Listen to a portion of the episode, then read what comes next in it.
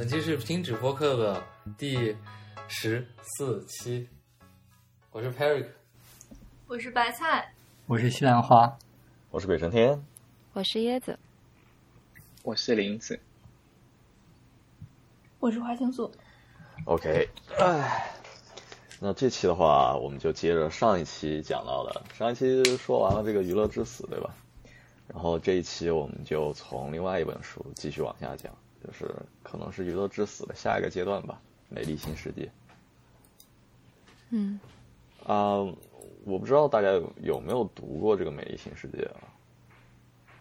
读了但是这本，书，这本书其实其实其实它的它的内容就是挺短的，它应该算是一个啊中中篇小说的长度，或者短篇小说长度。嗯，看起来速度很快，所以我觉得就没有必要就是对它直接对它的内容进行剧透了。嗯，大概的话，啊、我们只需要 catch 其中的一些一些 idea 就可以了。就关于这本书里面的内容，最重要的一点，大家就是就是要明白，就是里面的所有这个社会里面所有的人都是由工厂定制化生产的。从出出生的那一刻开始，他们的任务、他们的使命就已经被注定了。嗯，一个等价的想法，应该就是说，有点类似于印度的这个种姓制度，就是你出生的时候就已经决定了你这辈子在这个社会里面的定位，你是不可能从这个里面有所挣扎和改变的。而这个未来世界它，啊、比印度种姓更进一步，它从基因上彻底的啊、定义了你这个人到底是怎么样的，就是你甚至感觉不到你有要改变的这种需求跟想法。甚至你的智力水平都因为你所要适应的社会角色而被进行了限制。嗯他会在婴儿的睡梦中给他播放很多，呃，你这个身份应该呃 take 的一些呃根深蒂固的想法。比如说我是 alpha，所以我比别人都优秀，我一辈子都不要跟 epsilon 做朋友什么的。听起来好可怕。就对对对，这种这种社会结构的一个最真实的这个这个这个观察，就是就是印度式的那种世界嘛。但是啊，怎么说呢？就对一个没有外部没有外部挤压的这么一个一个社会的话，可能这种社会结构看起来是稳定的，因为它从内部杜绝了任何就是自我革新与革命的可能性。实际上是对人的一种阉割，这是非非常非常非常的不自由。但是如果你从社会生产效率上来讲的话，它是它是它是对人这种社会资源的最大程度的利用。对，就他不看重你这个人到底有什么啊、呃能力或者需求，他需要就是一个零件，然后他去生产这一个零件。你也不是说所谓的好像是自由的由母体所孕育的一个自由的人，你是由工厂制定的，从出生的那一刻就被指定了任务的一个啊、由肉块组成的机器，你可以这么理解。对，我是叉叉社会的一块砖，哪里需要哪里搬。可是感觉这样就失去了创造性和发展的潜力。但这种时候，支持这种社会结构的人，他就会他就会宣称说，我们已经留下最好的那部分人，由他们作为带领这个社会前进的部分就可以了。就你们这些作为零件的这些底层的肉块机器们，你们的智力水平甚至都无法匹呃都无法匹配就是高层的这些人。你们有什么啊、能力或者说自信，去说来带领这个社会前进？是我觉得人不能这样单一的去看，就是，嗯，好像曾经，呃，希特勒好像就有这样一个计划，他当时，呃，严格筛选了一些他所谓的什么 WESP 那些就是种种族很好，然后并且智商和各方面身体素质都非常好的一些人，然后他们去，有计划的生产了一些后代。然后并把这些后代集中的放在一起培养，然后最后就反正就是失败了，而且就是这些事实证明，这些具有优良基因的孩子们表现还不如正常人，就因为他们没有得到完整家庭和爱，心理不是非常健康。对，这个是因为就是怎么说呢？就是这个社会它本体正还是正常的嘛。当你只是就是特别想去培养一批天才的时候，你就会受到阻力，然后产生出问题。但但但如果你这么想啊，如果说未来一个在某个时刻，人类经历了一场浩劫，然后重新要建立一个社会的时候，突然出现了一个啊集权的一个疯子，他就是要建立一个乌托邦式的世世界，要要要要以种姓来彻底锚定所有的这个人的社会角色。在这种这种情况下，就失去了一个原本正常社会的这么一个衬托，所有的人都是通过这种形式来被生育出来，就是从工厂里面定制出来。那这个时候，即使那些所谓的天才，他们的能力可能还不如底层的人，但由于底层的人已经被先天性的阉割了智力，可能底层人根本就没有办法说啊，这些高层的这些所谓的精英，他们不如我，就是他已经失去了这种基本的这种对比。而且我觉得他这个社会的设定是，他已经不需要发展，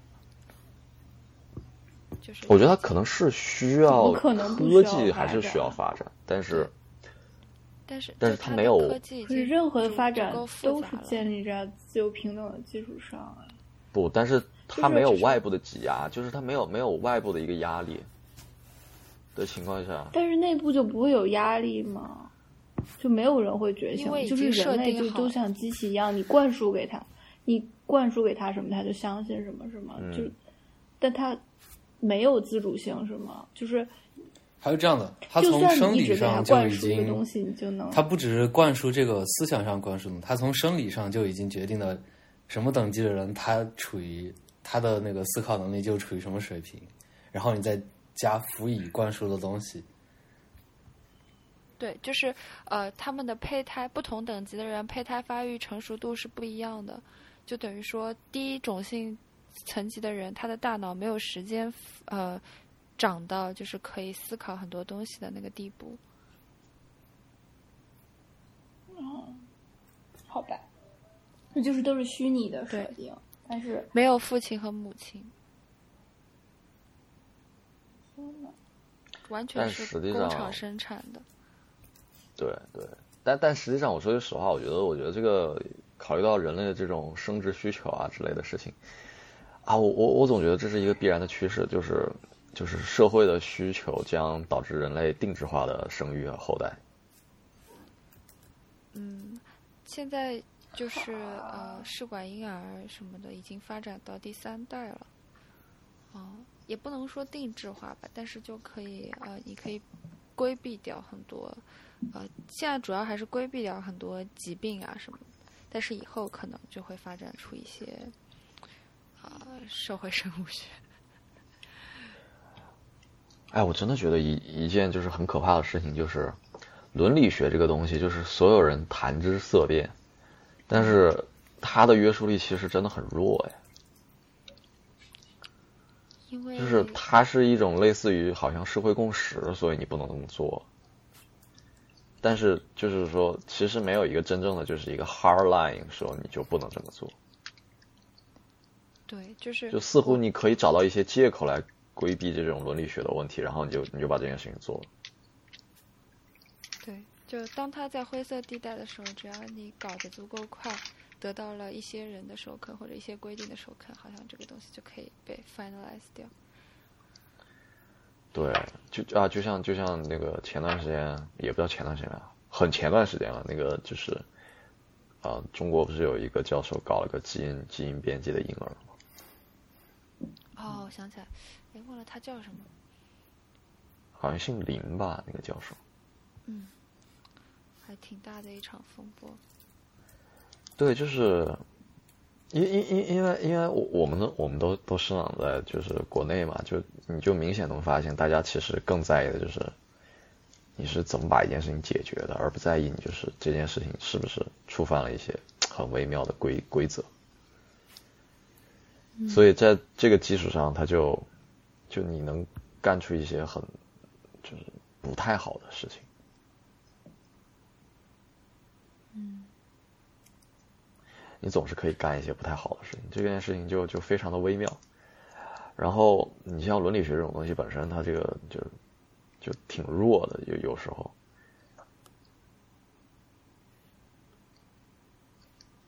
你干这件事情，其实主主要是一个社会承认所给你带来的，就是这种压力，让你没办法干这件事情。但是如果假如说有些时候社会处于一些极端情况的时候，可能你干这件事情就被通过了。那但是它对人类整体的影响可能是极其深远的。我觉得这是一件就是，所以就很多技术它一旦有了，你你就没办法禁止说好像就就绝对不能用，这不可能的，绝对会有人用的。然后，你就像试管婴儿这种东西，如果一旦可以出现这种啊择优选择后代，那一定会有人偷偷偷偷去去制造自己最好的后代。我们不说他是啊让让普通人拥有不好的后代嘛，但他觉得至少他会让自己的后代拥有一定的优势。那在这种情况下，那也可能会形成这种美丽新世界的这种社会情况，就是不是说把人从婴儿开始，从胚胎开始就开始卷，对，就就就开始卷，对对对，可以这么说，就是就他他可能就是有钱人的或者上层阶级的 upgrade，就是他们是对自己后代有升级的。就比如说人家睡眠时间就是比你普通人少，哦，我觉得这就就仅仅仅仅是这一点就是一个巨大的优势了。比如说我们一天要睡七个小时，人家一天只需要睡三到四个小时就行。这种能力很有可能是能筛选出来的。我朋友的老板跟他说：“你你困吗？你困的话，每天多吃一点维生素 B。哦，啊，真的有用吗？”他说有用，他老板也说有用，啊，是吗？啊，我没我要试试。查过。你 我知道你要试试了。我天天我天天都在犯困。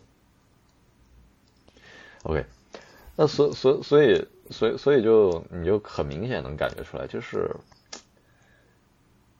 啊，现在在在我们的社会里面，虽然看起来啊，距离美丽新世界那种社会好像距离很远，因为我们不可能到一个好像我们能能通啊、能够默认这些极度违反伦理的情况是可以的，就是我们不能把人变成一种就是纯粹工具化的东西，我们是否认它的。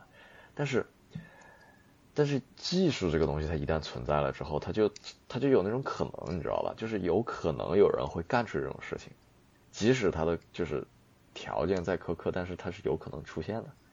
它可能甚至不是一个大的一个范围内发生这种事情，甚至比如说就是一个小范围，比如说一个一个村子，对吧？一个村子里面，它它发生这种事情，这是真的有可能的。就是你邪教性质啊，就怎么样的，懂吧？就是嗯，包括所谓伦理学什么的，你说，呃，从小到大，我们九年制义务教育里面也没有说，呃，就有正儿八经的伦理学课，就是比如说告诉你，deontology 是什么，就就义务论是什么。然后结呃那个呃功利主义是什么？就完全没有，我们只是被教育说啊、爱国诚信什么的，对不起，然后就这些东西是好的啊，并没有说我这个思路是怎么来的，然后什么叫伦理，什么东西是，就一些人认为什么东西是善的，另一些认为是什么东西是善的，其实是在这种思想实验或者是嗯、比如说给你一个 case，你去思考怎么样做是呃符合道德的。在这样的过程中，才能建立孩子的那种道德观。但是，其实我们从小是没有这个训练的。我说句实话，我一直觉得人类就是到最后，如果社会分工到了就是美丽新世界这种程度的话，其实其实未必我们还有还有独立意识，就可能那个时候我们都是蜂巢式的那种社会结构了，就是我们无条件的服从一个中央意志。其实现在已经没那么容易了，我觉得。啊，怎么个说法？就是我觉得现在的分工已经非常精细了。对，确实，但是还没有到那种就是，呃，也没有到那个地步，但是对，感觉已经很精细了。特别是特别是做研究的时候会有那种感觉。但是我们就是我们的个体意识依然是独立的嘛，呃，但是已已经，我说句实话，我觉得已经出现一些迹象了，就是就是说你你离开这个系统，你没办法好好生活。对，而且就是你的视野其实很受限。哦，我觉得就是这种事情，当你展开来讨论的时候，你会发现一个特别特别残酷的现实。比如说啊，就是当你讨论到回国就业的时候，你会发现你能选择的就根据你的背景，你能选择的职业发展就那么几种，然后这几个职业发展里面还有有很大一部分要求你必须得处在北上广深四个城市里面。对，你哎不过这种限制不是自古就有吗？对，但是实际上啊，如果你从事的是一个比较就是社会分工性质没有那么强的，比如说你就是你就是当老师，你也不是说我就是要当一个什么什么什么老师，你就是当老师，那你去哪个城市，只是钱多少的问题，不存在你说你活不下去的问题。但是，如果你有一天突然变成了一个，比如说，呃。健身架构营养师工程，师，啊数字架构工程师啊也可以，对。但是健身营养师这么一个职业，你在三四线城市绝对找不到工作。对对对对，我还是觉得这个自古就有啊。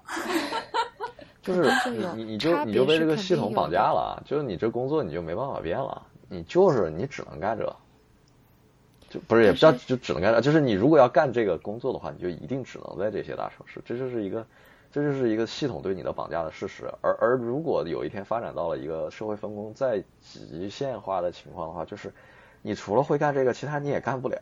对，就是其他工作它也需要一个长时间的培养，你你没被培养成那个方向，你就干不了。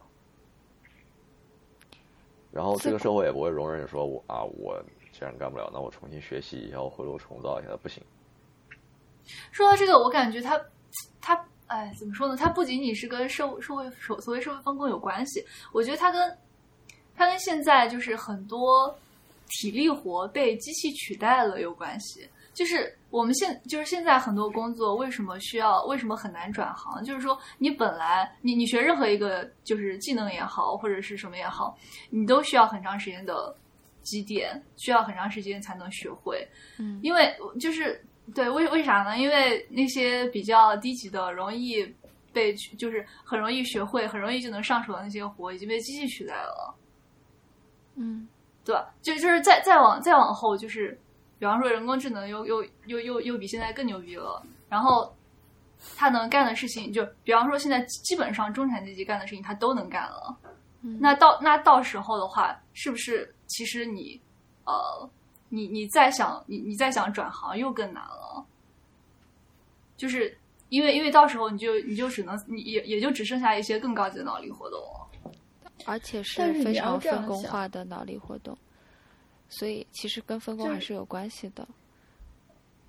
是有关系，但是我觉得这种事情也不是没有发生过啊。就比如说，能咱们再上一本儿那个时候，你可能比如说你用 Office，你都要重新学一下。可是到咱们这代，可能大家从小就已经用电脑，然后再下一代可能从小就会编程了，就就是我觉得基础教育跟上了，还是会那啥，但是可能。如果阶就是阶阶层分就是阶级之间的区分过大，然后导致就受教育程度可能从这块就开始分的话，那可能确实会出现很多人，呃，上完学以后还是有很多东西不会，就是基本最基本的工作要求都很难达到。我来想一下，我感觉这好像是另外一个事情。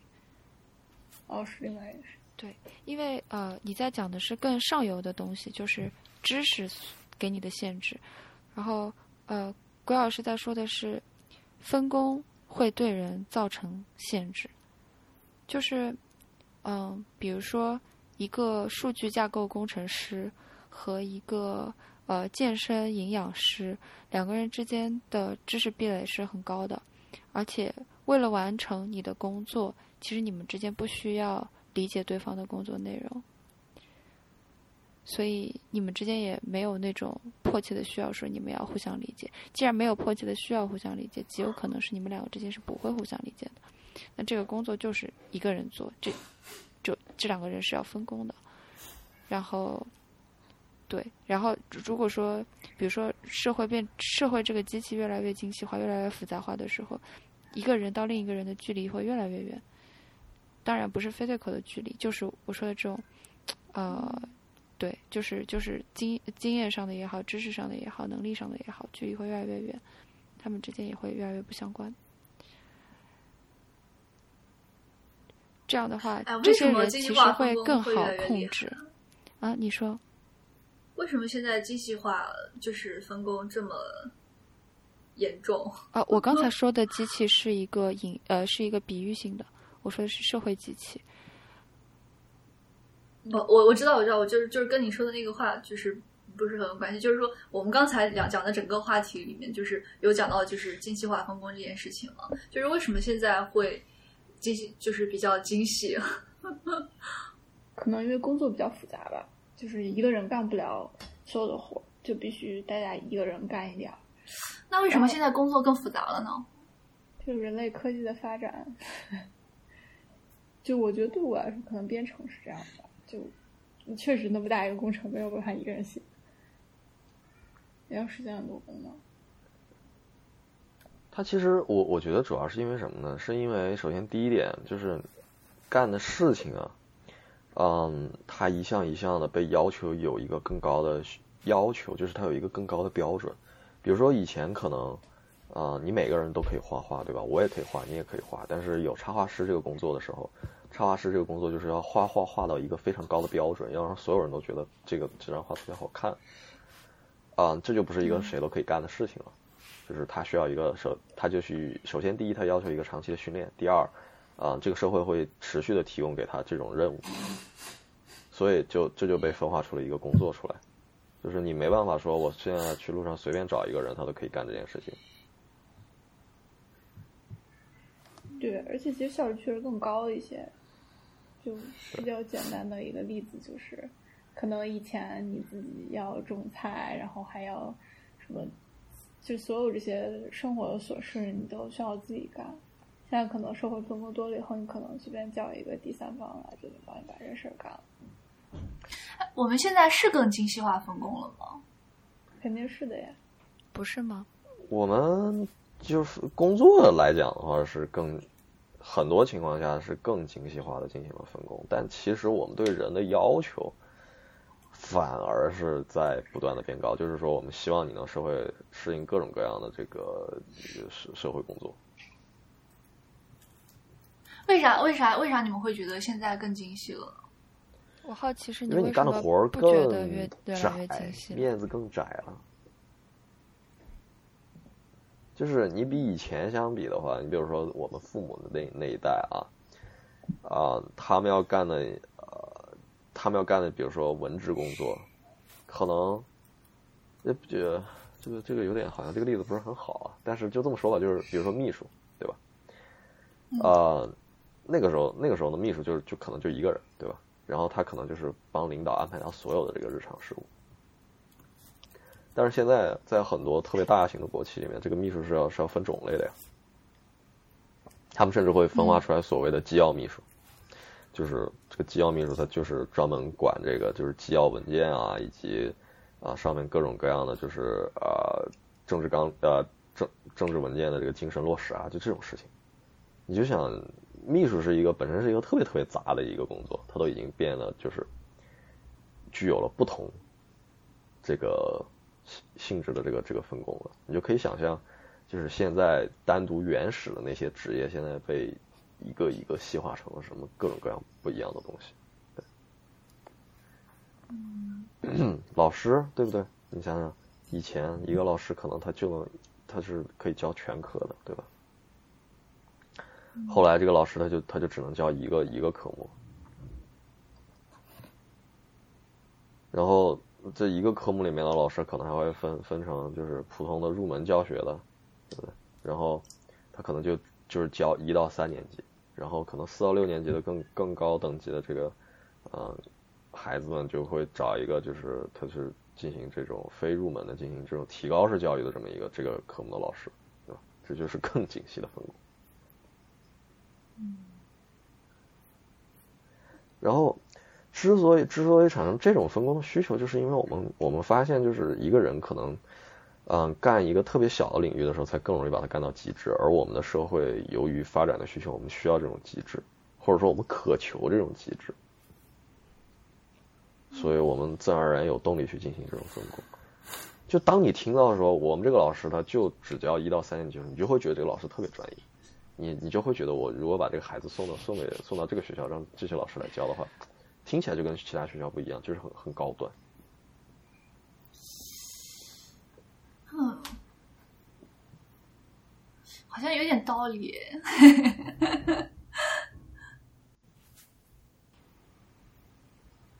嗯，我是感觉现在反而就是，呃，越是精英的那种人才阶级，也不叫阶级吧，就是越是。人社会等级就是越靠近精英那个方向的话，社会分工越不明确，它就是流动性越强，越原始。就你越越往社会的底层底层走，你会发现它分工越明显。是的，因为因为精精英所谓的精英，他们研究的东西是如何控制别人的思想，这些东西千古年来都不怎么变，是吧？对，所以 对，所以他们并不需要懂得怎么编程。然后像我们这种搬砖的，就是你必须要。学会搬某种特殊的砖，才可以。对，是不是因为我们现在有的技术和知识都越来越多，然后这些知识、知识和技术能够组合出来做的事情的种类就变多了，然后，然后变多了之后，就就是呃，每个人他的那个精力又有限，所以说就只能就是管这些任任意一个细分方向中的一个小方向。所以说现在就感觉就是就是就精细了，那所以说如果如果按如果如果说是因为这样的话，那以后是不是就是越来越精细？因为知识和技术都会越来越多。我觉得是的，对我我觉得就是因为人类发展以后，知识和技术变得特别多了，然后每个人没有办法掌握全部，然后再加上可能你需要做的工作又比较复杂，每个人没有办法做到全部的量，就是量是一部分，然后能。技术的难度，或者说是那个范围的知识量，呃，广度，就是一是一方面，然后再加上刚刚鬼神天说的精细程度是一方面，所以就共同造成了这个现象。啊，其实我觉得造成这个现象最核心的原因是一个大家谁都不愿意提的问题，就是说人人的这个学习能力是有极限的。就是这是人本本质的问题。对。我觉得任何一种生物都是有极限的，就任何一个事情，就是不是说有极限不不可能没有有没有极限的东西。但是这么说来，人人类社会的文明一定是有极限。就我我我也觉得，我一直都这么觉得。就是它是它是没有天花板的，对啊。但是，哎，不是发展的。长远性来讲，肯定是什么螺旋上升式的，但是我觉得这是两个不同的东西。就是，嗯，你可以一直往前走，但是每个人每个个体的限是一定是有限制的。我这其实我觉得这个这个实际上是是就是啊，当然这个可能有点偏离主题啊，但是这个就我感觉啊。你会想象啊，人类社会一直强调是什么东西啊？就是我们的社会发展的时候，除了强调分工之外，我们还会强调另外一个东西，叫做叫做解放生产力。就是我们不管干什么，我们都想解放生产力。到底啥是解放生产力？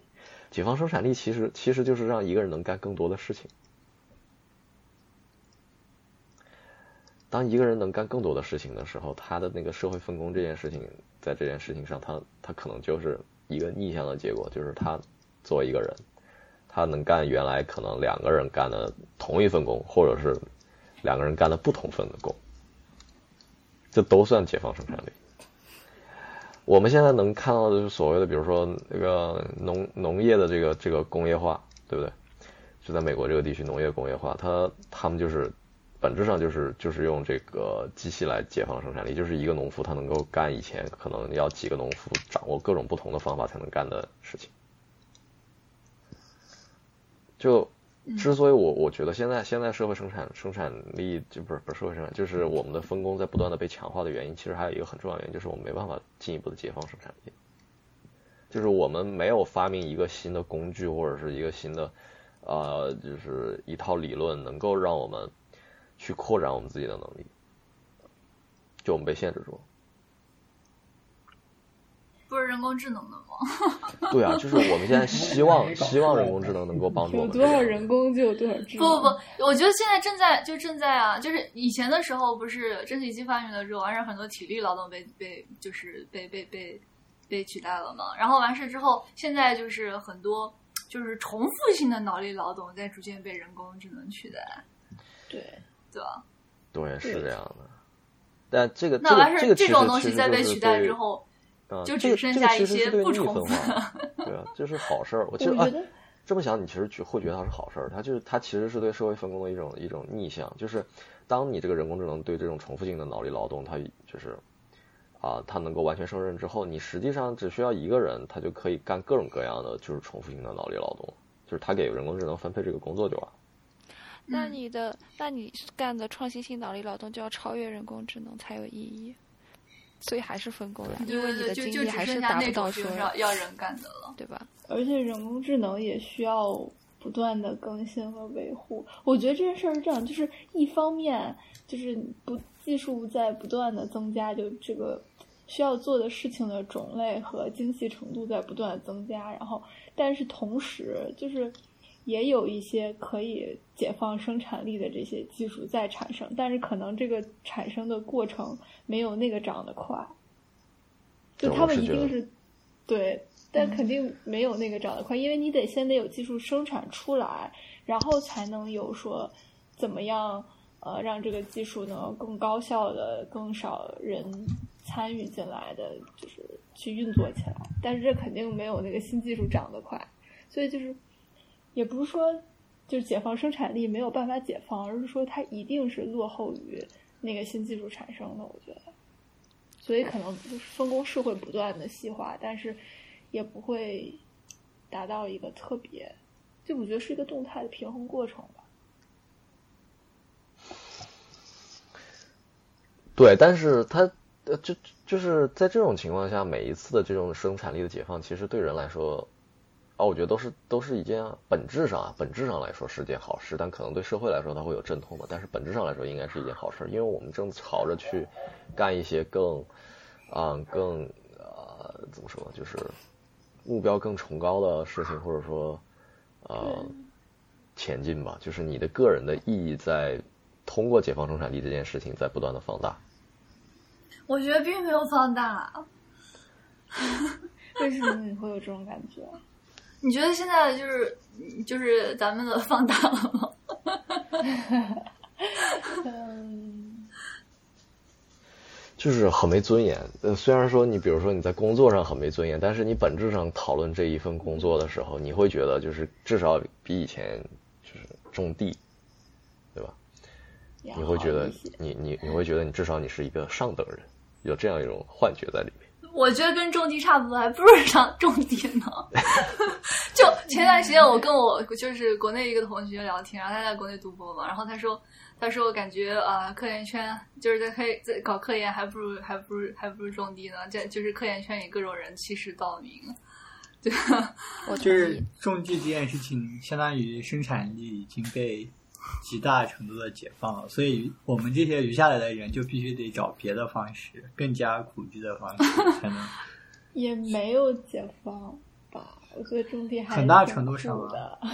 我我觉得，但是那那为什么种地的人越来越少了呢？那肯定是因为它的效率主要是因为不赚钱。对他为什么不赚钱？效率太低了。他为什么不赚钱呢？如果如果他效率低的话，那粮食应该是稀缺产物，应该很赚钱，大家都去种地才对。然而，事实是你可能花几千块钱就可以买，就是一辈子吃不完的粮食。不是，这个事情是这样的，粮食其实中国有，哎，我想想，大米，就是，工业化的程度高的情况下，你的成本是很低的。所以说然后分对啊生产力解放了呀。但是我觉得国内其实很多地方不太适合工业化，就还是很多很穷的地方还是在没有被解放生产力，还是就是手重的感觉。那那说明我们吃的粮食肯定不是从他们那里来的，肯定都是从。但他们也卖不出价钱，就是还是有很多贫困地区的呀。对，那我知道，但是，呃，对，但是我们吃的粮食并不从他们那里来，对不对？就是说，对于我们这部分人来说，种地这件事情已经被解放了，但其实就很悬。如果有一天没有人给我们中了，那我们就悲剧了。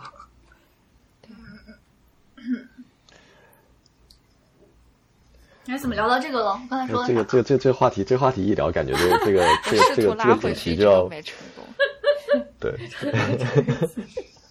再回去那回去，西兰花老师刚才说说完那一句之后，我脑子里面就想啊，这个核废土文学就来了。OK，呃，就其实就反正社会社会分工这件事情，它是它是它是我们的一个这个必然需求吧。然后我们是肯定是不断的跟它在进行着博弈的。啊，我们总想让这个人能够干更多的事情，但你当一旦你能干更多的事情之后，你就就又又被分工到了一个更高的层级上面去了。对，而且就你需要干的，你干的事情就就可能会更更加的艰难。我刚刚想说的就是这一点。嗯，就以前可能你更加艰难，智商有是不是因为缺陷，卷的？不啊啊，对我啊我我说句实话，我真的觉得是卷的原因。就为什么？你比如说啊，就是现在社会分工是不是很厉害，对吧？但是，但是在美国这样一个地方，对不对？你他不会考虑你的年龄来衡量你能不能去胜任一个工作。就是你有，你可能说我重新学习进入一个全新的赛道，比如说我以前可能是啊、学习这个呃，就比如说机器的，对吧？机械，它它这个行业我现在不想在这个行业做，它可能也不行了。那这个时候我想重新去从事这个 software engineering，就是软件工程。我花两年时间我重新学，然后去就是通过刷题，然后进入一个公司，这是可以实现的一件事情，对吧？就是改行很正常，在美国，但在中国这样一个人口极度我觉得我们可能要被封了。对吧？啊，不不会啊，这有什么？我就讨论一下，这是一个真实现象，对不对？好好好好不会的，好你想太多了，这个没什么。就是，就你不可能的，就也不叫不可能吧，就是他有年龄歧视的，就有大量的人等等待着，所以你转换完赛道啊，对吧？你又不专业，对不对？然后你年龄还大，我为什么要找你？就出现一个这样的问题，就是你的可能性，你的能力的那种，就是你的 potential 是不被重视的。我们需要的就是零件，然后我们发现有一些至少从基础数值数值上来讲，看起来比你更美好的零件，那我们为什么要取选取你这个零件？对不对？他们这，但是这件事情的本质实际上都是都是说，就是干这件事情的人的供大于就是与需的关系嘛，与市场对于这这种人的需的关系嘛。我们只是人多一些，就是供大于需。对，但人多一些就就出现了一个非常致命的一个问题啊，就是现在卷的更厉害，但是你都不能叫卷的更厉害了，你就在其他地方，你说我今天不想卷了，我我去干点其他的，是是被允许的，是可以的。但在国内，就是你不想卷都不行，你就是得卷。没有啊，其实也是可以不用卷，对啊你只，要回到回到离家近的地方，随便找个工作就行了。钱多事儿少一些。我是可以吗？毕业当有中学老师还有这种可能吗？已经成为趋势了呀。哇，真的吗？啊，这这种啊，这这种然后所有的中学老师的位置都都被人呃占了之后，对，然后然后然后等我们就中学老师的这个位置也没了，我们就都只能对中学我们可能当小学老师了。当幼儿园老老师，幼儿园老师这样的时候，我们就我们就只有中级了。哎，我问个问题啊，为什么你们就是对卷的这种终极的，就是最没有选择的选择，一般都是成为老师呢？因为因为就是少数的可以说我这样得上有意义的。对他，因为老师这个工作，尤其是当你的能力比较够的时候，比方说你是一个博士，然后高中或者初中的教学任务对你对你来说已经是非常容易了。那么这个时候，老老师这个行业要夸下对你来 说其实是幸福感很高的一件工作。嗯嗯嗯。我没夸下海口，我又不准备去。不，我的意思是说，我的意思是说，就是比较容易。是比较容易。我今天就是我今天看了那个，不是说对我来说比较容易，是说我今天看到那一个知乎上的是一个人，他就是这个经历，他他是啊啊，我就远的不说，你比如说李永乐老师，对不对？李永乐老师真的很牛逼。对啊，对他们来说很你看其实这件我们看是不是同一个东西？就是有一个中科大的计算机。哎，对对对，可能是。我去，你们真默契。就是钱多事少离家近，何乐而不为？就只要你没有那什么远大的科研梦想，说说白了，你有这半这辈子可能也因为各种内部或外部原因也实现不了，那你还不如其实也没有几去个人有伟大的对，其实不瞒你们说，我之前就在想回去当中学老离师。家近的地方当高中老师或者中初中老师。而且我我我我，而且有的时候你其实真的觉得，就是如果你如果你做的科研就是不是很那个的话，其实其实教学生说不定能更更能实现个人价值啊。大多数都没意思，就是但我觉得真的不简单，这个工作不是谁都能做得了。就是你，可能你读完博士以后，你再回到中学，你觉得这些知识是很简单，但是你自己会的这些知识和你能把这些知识教会别人是两件完全不同的事情。哎，但也不是说也没有那么不同。如果你真的会懂得这个知识，那你相比于做科研简单很多。对对对，就是相比于做牛逼的科研，对对对，就是对于那些，比如说比如说本比如说本科清北的那些人来说，应该是比较简。我觉得要求的是人类不同的素质，它是一个很综合的事情。的素质也不一样对对，但只是说它是就是就是你在就是你能讲清楚和相对于别人愿意那些听你讲什么师范专业出来的，可能那种对于学生的心理啊，还有什么亲和力啊，还有之类的东西，可能是不如那些师范专业出来的。但是你在知识层面，就如果你是这种级别的 P 博士博士生的话，那你的你在知识层层面肯定是更融会贯通的。那你怎么讲，你都你都是不会跳出你的那个能力范围内。不是不是不是，这是两个层面的事情。就是在中学阶段，不需要你知道这么多东西，需要的就是你能够很好的传达，以及愿意，就是你的受众愿意听你传达。哎但是很多学校他还不是看你学历嘛，就是就是对我觉得当老师确实我对我明白华老师的意思，就是叶子老师刚才说啥？对对对，我们只是在说，当老师确实是一个一个呃不容易的事情，但是对于博士生来说，当老师可能是比起别的人来当老师，可能是更简单的事情。我我们只是想说这件事。其实其实我对对对，我我觉得就是其实我的理解就是就是像哈老老像哈刚才说的意思，大概就是呃。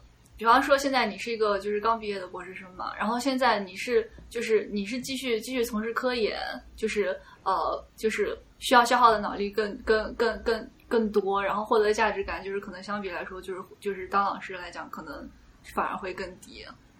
然后，然后，但但是你去，你去，你去，你去找个当老师的工作的话，可能相对来说就是比你做出就是牛逼的科研工作要容易容易一点。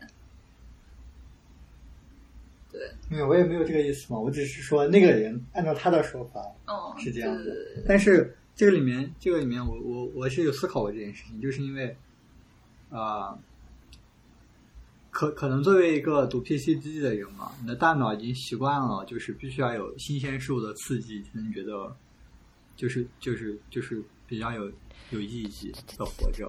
但当老师的话，你可能就是年复一年就是重复都是重复一样东西对对对对，就是我我觉得我可能接受不了这一点。不一样啊！对，你是你是你说的，你说我感觉你在你在 self describe，就是就是就是嗯嗯，对对对，就是刚刚花老师的意思，我觉得也也非常可以理解，就是。就是当就是如果你想真正想当一个好老师的话，其实还是挺难的。就他要求他要求你其他方面的素质，对，是要求你其他方面的素质。哎，我们怎么又扯到这儿了？剪掉，剪掉，因为鬼老师好奇，为什么最后卷卷卷逃避卷的结果是去当老师？哦，对对对对对。当老师又是一个新的卷。总结来说，就是当老师应该是现在，尤其在中国，你可能找到的为数不多的幸福感比较高的工作之一。嗯。相相对于一相对于开始的时候不会很幸福，就学生都不听你的，而且对，所以这个这个对存在感很低肯定是还是要看你的就是对于学生的亲和力嘛，就像刚才凯瑞哥说的。嗯但是如果你能做到的话，而且不只是亲和。对不只是亲和力，还有就是你的人格魅力之类，我也不知道。而且作为一个博士生，你已经习惯了学校的氛围，你从一个学校到另一个学校，其实对你来说，你没有太多的踏出安全区的感觉。相比于直接踏入一个职场和踏入跟别人勾心斗角的地方来说的话，我觉得可能待在学校是对我们来说更安全的感觉。对我来说，我是这个感觉。啊，这个听起来挺有道理的，我觉得，但嗯、呃我不知道虽，然学校也不是没有勾心斗角，你说的对，你说的对，但我们只说相对来说嘛，就是我们面对着对对两两环境还算比较统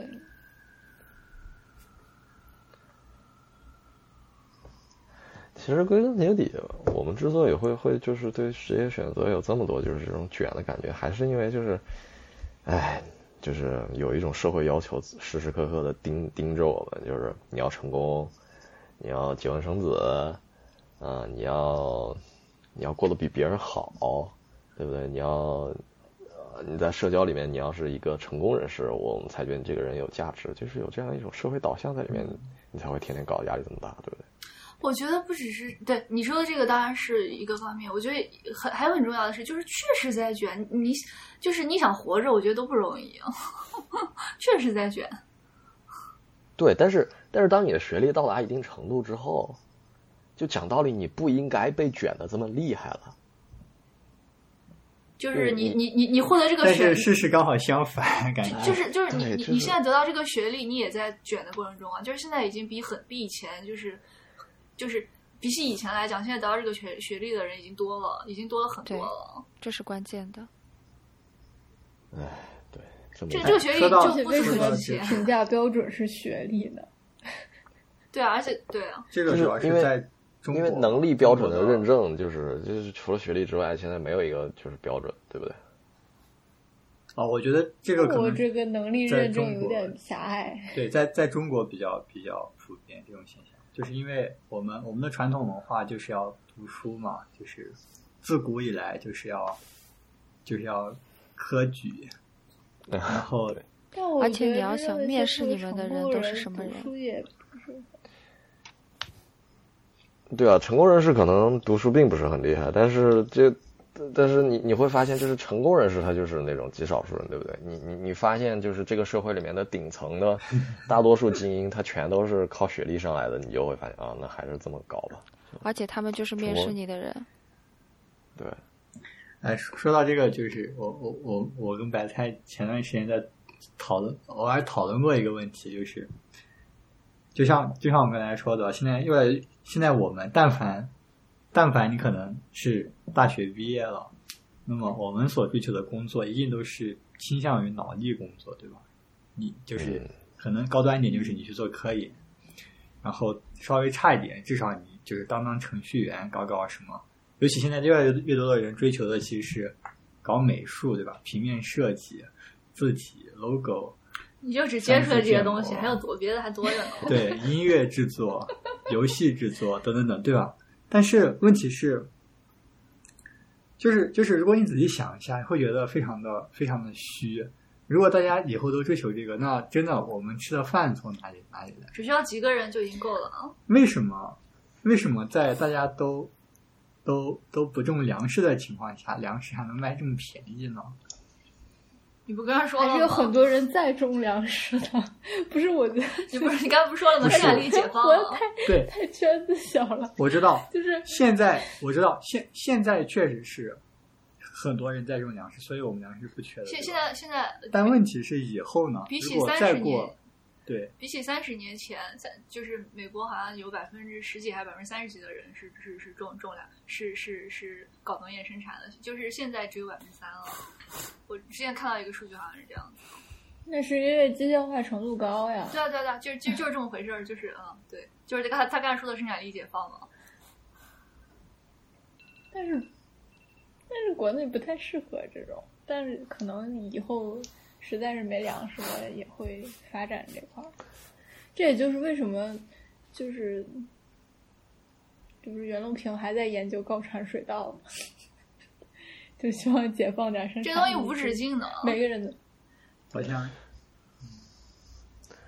但他还是很重视这一块儿，就感觉好像还也还是挺挺重要的。我觉得这个至关重要还是有很多人在口粮还还是有食也还是很多人在进口饿着的就是呃，现在这个世界上的，你看，就是这你们你发现有有矛盾的地方吗？对我们来说，粮食很便宜，对吧？就是我们吃剩的东西随便就倒掉。那那那那，这说明粮食是一件已经在从经济的角度来说是一个很便宜的东西。那为什么还有那么多吃不饱的地方呢？这肯定就是一个系统性原因，而并不是说我们生产力，人类整体的生产力不够，对不对？嗯，那么，那么问题就来了贫富。差距的关系，就是资源分配不均。其实不是，主要是因为啊、应该叫做资源本身分布的不均，对分配的不均匀，这主要就是一个我们没办法，你就就全球性的系统性在那儿。对，就是就有一个问题，就是有些地方它就是不适合人生存，但是我们人太多了，我们就是就是人类就必须得在那个地方生存，不然它就没有地方了，我们也不可能啊、其他地方的人接受这个地方的人到我们到我们这个地方来，于是那个地方的人他就他就是得受灾，就会遇到这种情况。就比如说闹饥荒的地方，就是我们可以把粮食运过去，可以给他们粮食，但是他们自己永远没有办法在那个地方好好的种粮食。那这他就他难道就一辈子接受我们的粮食吗？说说说，不是，真不是这样的，真不是这样的。你你你想想，你想想，就是，呃，就是在这个地中海区域，就是像法国这些地方，其实都不适合种粮食的。他们他们都是靠，他们只能种一些经济作物，比如说葡萄、酿酒，然后呃那个那个呃橄榄，对吧？酿油，他们是没有办法种那种粮食作物，他们都是，但但但是他们还是可以靠贸靠贸易来买到粮食。嗯，对，因为他们本身有就是可以换取粮食的东西，对吧？对，那么但是那么而且交通也够发达。对，但是你比如说非洲很多地区他们就没有这种东西可以跟别人去做交换，对吧？换，对，还是因为资资源的太太贫贫乏。我我觉得就是政治上也也是很有很大的关系，就是主要主要还是政，主要还是主要还是全球全球政治。非洲的钻石那么多，也不是他们自己的，在也不在他们自己手里也没有那么多，就啊，那就没有吧，那就那就比如说有十颗，甚至都没有一颗在他们自己手里。对。为为什么说到这儿呢？就是扯的有点远了，但我的意思就就就在于，嗯，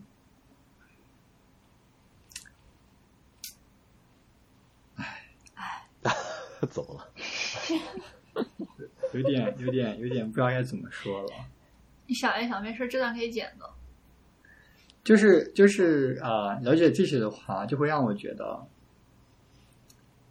也许种地这件事情并没有那么极端，就是说不定在不久的将来，这是一个很牛逼的事情一，点都不低端，是有是有可能的。还挺难的。像我这种啥也中不，但是 它未来也很难变得高端。真的吗？就是就是当当我就是我我的意思是说，就是这件事情就是从精神上来讲，就是没有什么值得不被尊重的。我我所说的就是高端极端，但就是说就是说，被尊重。我都我我我知道我知道，但是但是我我我刚才说低端高端的时候，我不是在说这这个方面，我说的是说就是呃，并不并不是说就是就就是未来就有一天就是种地的人可能变得就是就是很高兴，我觉得这个这个事情是不会不会不会发生的。嗯，而且其实还是很多人在研究怎么样，就是改善粮食也好，改善生产方式也好，就改善种地的方式也好，还是有的。就光想一想的话，比如说改善就是同样量的食物，啊或者放大食物的呃营养效果什么的这样的东西，也有很多人在研究。这个弄的弄的再多，也只是发达国家可以想响应这得到。件事那些情闹饥荒的地方的人该怎么样还是怎么样。嗯，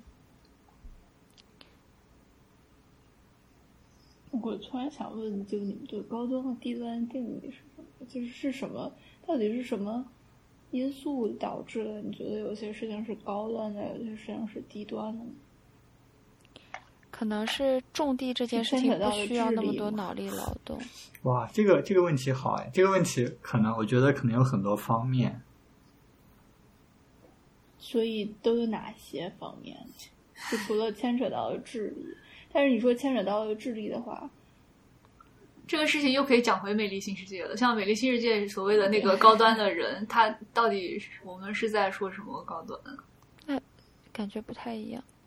对啊，这个这个，我觉得可能第一个影响的因素，呃，是是跟科学的发展有关，嗯就是你做的工作和我们人类所认知东西的最前沿是有关系，那么我们觉得高端。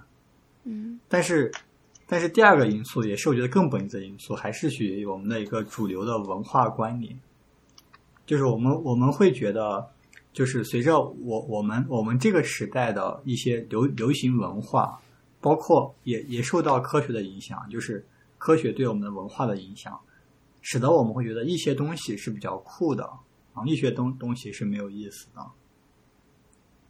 比方说，我我们这个时代，呃，就是每个时代人们觉得什么东西酷，你只需要看这个时代拍成的电影、写成的小说是关于什么类型的，什么类型的比较受欢迎，我们大概就能知道了。比方说，啊、比方说在这个啊啊、就是二战之后，对吧？就是冷战那段时间，大家就会写很多科幻。然后那个时候呢，就是因为因为我们看到这个，哎，怎么扯到这里了？高端，对，就是比方说，比方说最近啊，最近刚好听了结合，他说，比方说这个电影《教父》的那个拍摄的那个年代，那么就是美国在在美国，像这种黑手党文化就非常的流行，啊，这个时候就是那个时候的这个流行元素，但是现在这个这个东西就就已经不流行了，现在现在流行的是什么呢？就是有科技感的东西，等等等。我们会觉得这些东西是比较酷的，所以你从事相关的职业就会觉得这是比较高端的。你说的这个让我想到时尚。对，就是跟时尚也是差不多。对，我觉得不是特别一样。还有一些原因就是说就是你你说的嗯是变大了。刚花老师只是问你们说的高端和低端是什么意思？啊，是这样吗？也不是都有都都有都有吗？想问，因为我突然在想高端意味着什么，因为就突然感觉好像不是特别的清晰。其实确实不清晰。我我我，嗯我觉得就是文化，说白了就是一种文化。就是你说的这个有点抽象，我说一个稍微不抽象一点的，嗯 就是我觉得吧，就是嗯，比方说，我觉得搞闲论的人很高端，就是我我就是这这个高端就就也也不是说就是就是就是啊尊重不尊重那方面的，就是说就是说，我觉得他干的事情就是好像比较有价值，但是这个有价值也是比较主观的，就是好像我觉得他做的事情比较有价值，我觉得他比较有价值，社会上的人可能也觉得比较有价值。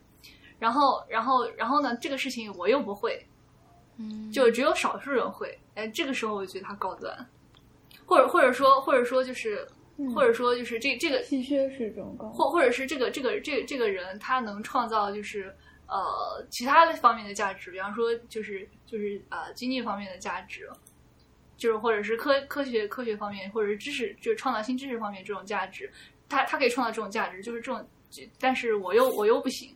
就是只有少数人行，然后这个时候我就觉得好像比较牛逼的样子。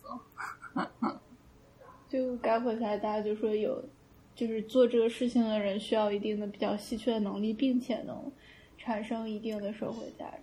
哎，那那那我那我问你一个问题呢，嗯来反驳你一下。比方说，你现在在街头上看到看到一个街头艺人，这个这个艺人可以把口香糖放在嘴里，然后用舌头把它雕刻成一个人，这个东西只有只有可能全世界可能只有只有几个人或者十几个人会弄，你觉得这个东西高对端，吗？但是就是说，就是说两部分，一部分是说稀有性只有少数人就对，然后一个是它确实有价值，对，但是这个价值就是有点见仁见智了。就是，嗯，但我觉得社会价值应该还是能够通过一定程度上达成一个比较基本的共识吧。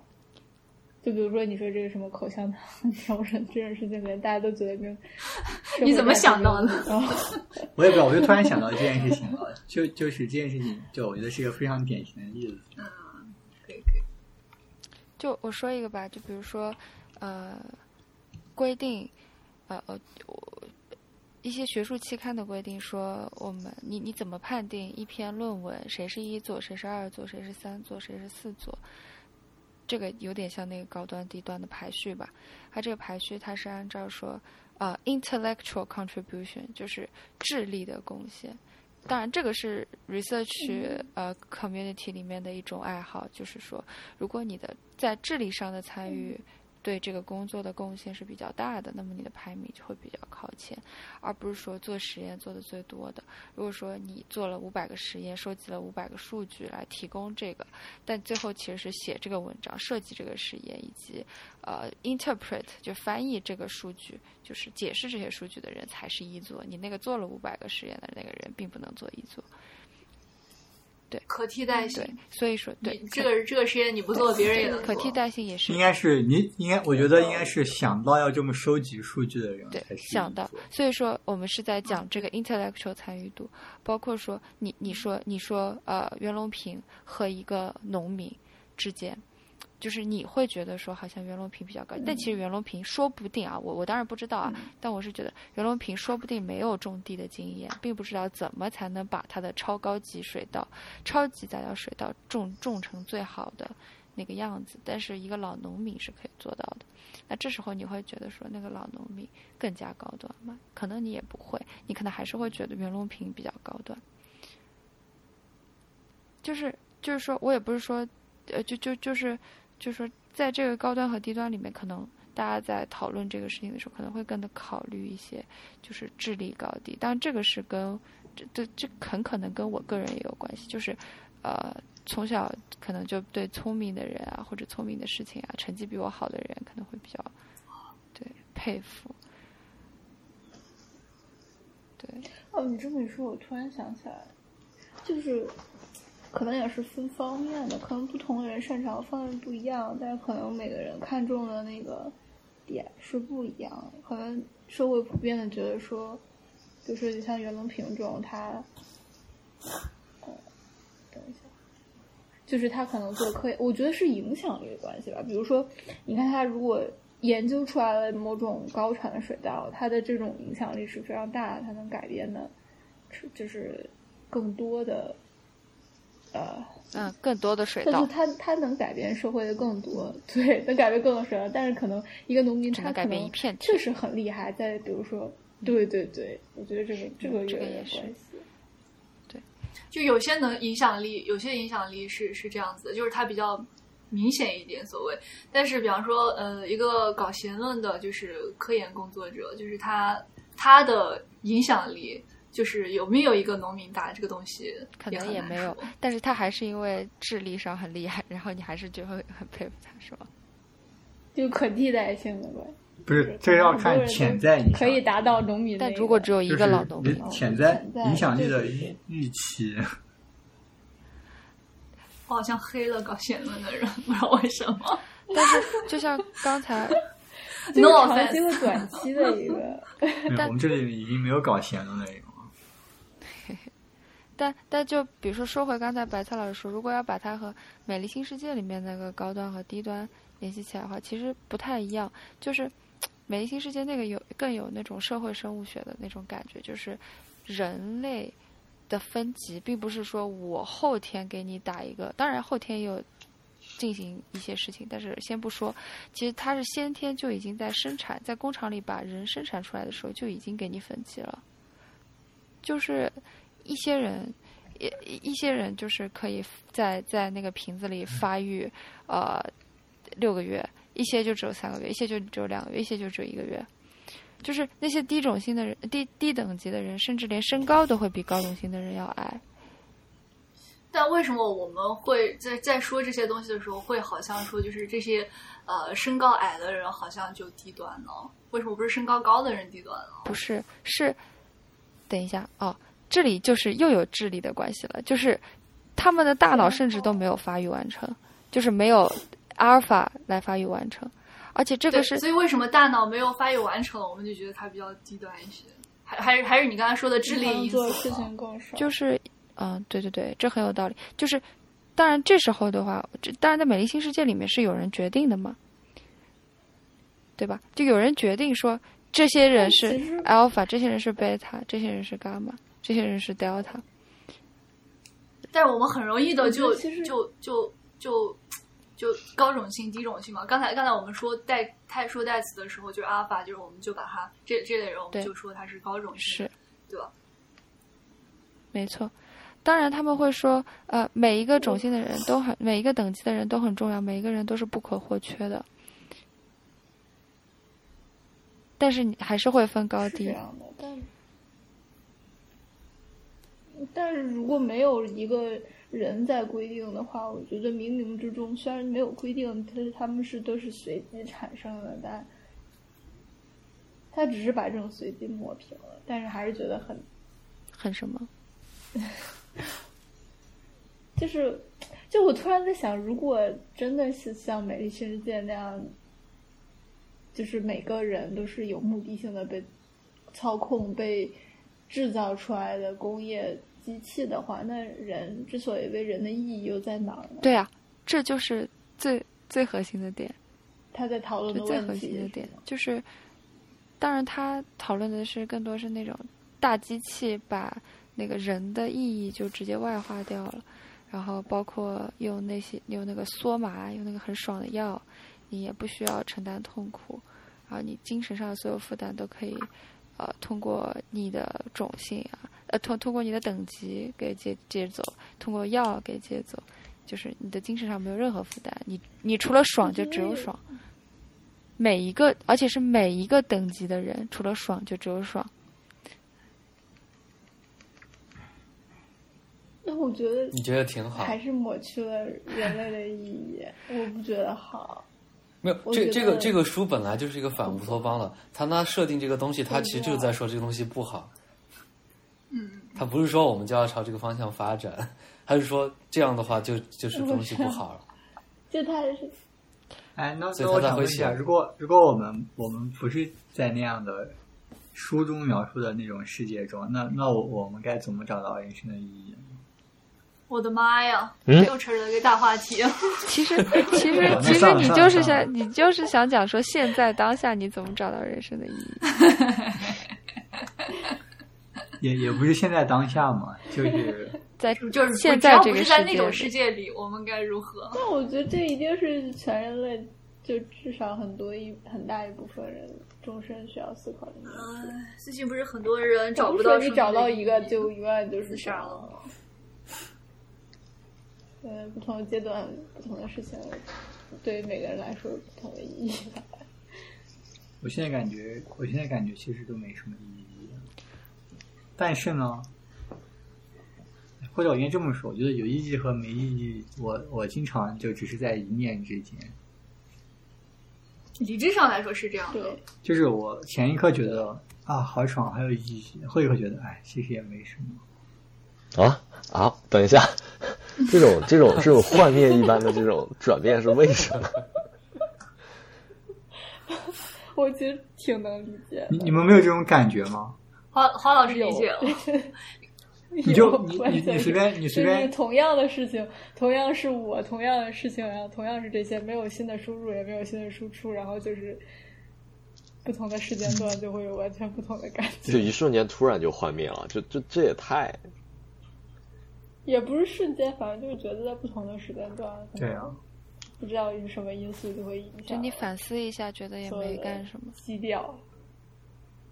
对，就是就是可能就是不同的情感基调，就举个例子嘛，跟我觉得跟生理状态有对对对关系，就是可能你睡好了，吃好了，然后就舒服了，然后就什么都好。然后如果要是比如很长时间就很萎靡，然后也没睡好，也没吃好，也没锻炼，然后各种精神状态就就身体状态不好，现在精神状态也不好。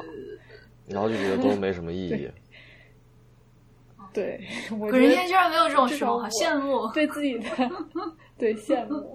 不，我我我有我对自己的观察是这样。我我有这种就是长期处于一个就是不好的状态，什么事儿都没法干。我其实我这周就就有点这个情况，但是，但是我我并不会就觉得我自己干的事儿没意义，对不对，就只是你自己不想干。我就不想干。我知道我自己人有问题，哦，我是我是我是只要是那确实不一样。对我是只要是不想干，一定是我觉得我干的事儿信。念比较坚定。如果我在这段时间觉得我干的事超有意义，那我一定是就是废寝忘食的干。对，羡慕。就就举个举个例子举个例子就是 你比方说，你刚开始，你刚想到一个科研 idea 的时候，然后，然后，然后你觉得别人都没有想到，然后，并且你觉得这个东西非常，就是你要做出一些革新性的成就了。这个时候你觉得我操非常有意义，赶紧干。但是，但是，但是你干你干了一段时间，就是针对你的这个 idea，干了一段时间之后，你觉得哎，好像也没有什么特别牛逼的地方。然后，然后，然后你今天你又干的特别累，然后你又熬，然后你昨天晚上又熬熬了夜，然后这个时候你就开始怀怀疑人生。哎，我干的这个到底有没有意义啊？还要不要继续干啊？对对，我感觉这个例子还有点高级不。要忘初心，是吧？我我能想到一些比较低级的例子。你们你们难道没这种感觉吗？就不说做做科研吗？就任何其他的你们觉得有意思的事情，有有，经常就是我玩游戏会就我觉得会出现这种情况，就觉得没意思，玩久了就觉得没有意思。你觉得啥啥一定是有意义的？就是在但你你就是你你的你要你要做的事情里面。不不，我是说鬼老师，他他他他在他即使在状态不好的时候，他一直觉得我状态不好，这个事情还是有意义的。那你说的是些什么事情？那我挺羡慕可以举个例子吗？就啊、我要我要搞的，比如说我要搞什么研究啊，我要写一篇什么论文或者做什么数据分析，我知道这个事儿是有意义的，我但我就是状态不好，我不想干，就是我就特别 down，我就整个人不在状态。嗯，我我有可能也可以达到这种状态，前提是我先定一个牛逼的科研课题。就于子老师要我说，哦，你说，就我没有那种，比如说就我就觉得就觉得这件事儿意义不大什么之类的，就是我觉因为可能跟我的个人性格有关吧，我是呃，就是大家应该都知道我是个创造创创造导向型的人，就是我觉得我不管干什么，我只要干了东西，干出来了，我就觉得还挺开心的。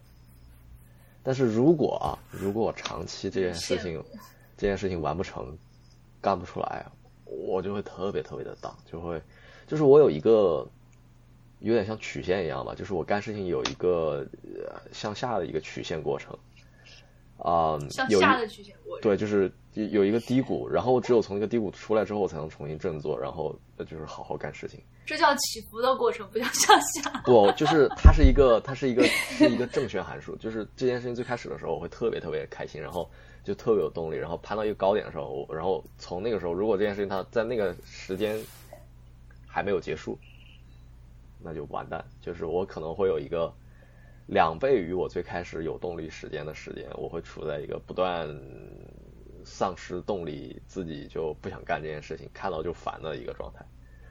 但你依然认为它是有意义的。对我依然认为它有意义，而且这个时候只要这件事情能能完成，我就依然会觉得我、是还是挺开心的。有点羡慕。哦，我觉得主要是因为你们处于不同的，就我觉得鬼老师现在就是有一个事儿干，他就很想把它干完，但是感觉谢兰花老师就是他现在在找自己要干什么事儿，哦，有可能。不不是不是也也也是也不是吧？我确实在找我干什么事，但是就是我现在在干的事，我现在不是没事干，我是有事儿干。但我觉得我干这事儿就是极大程度的被啊、被被一些东西限制住了，被时间和老老板限制住了。就是啊、我觉得它不是一个很有意义的事情，但是呢，我也不能没有办法去找到一个更有意义的事情，就是这种那就是因为你还有的换，那可能鬼神天老师就是不不换了。我觉得鬼神天老师就是倾向于就逮着一个事儿，然后就把它干完，我就先不想换不换这件事儿，是不是？嗯，有有点这个意思，有点这个意思。不，但其实其实我也没没得换。但但有个有个怪可还是你会更倾向于去先去没把这件事情干完之前，就先去考虑其他的可能性。啊，对，应该是应该可以这么说。对，嗯，可能我我更像那种没得选的那种人吧。不是那种人，是你的事情。我觉得不是没得选，就是也不是没得选，就是就是我觉得可能是大家都就是你恒恒心比较强，就你可能喜，对我我就是就是性格不一样比较弱，关注点会不我我太一样。我我我绰号国家退堂鼓一级演奏家呢。我操！我我觉得这里面有有一个有一个关键点，就是你在当的时候，你会不会去思考这件事情有没有意义？就是你如果就是我觉得你你如果老是去思考的话，可能在你当的时候就容易思考出来一个它没有意义的结果。如果你在当的时候就是稍微想一下，就是呃，它它是有意义的，它是有意义的，然后就不再继续想了，那那可能就不大会得出那种就是它没意义的结论。有有的时候就是我觉得我觉得可能没有这么简单。我觉得但是肯定也跟个人的一些思考习惯有关系。对我觉得这个事情对我的终极解决方案就是找到一个集体，然后把你做的这件事情就是嗯和和和大家所做的事情联系在一起，否否则的话，一切都是自娱自乐自乐的话，我可能永远都无法跳脱出这个循环。感觉我跟这个想啊法，有一点点像。个人个人情感话题。不是个人情感话题，就莫名其妙聊到了这个。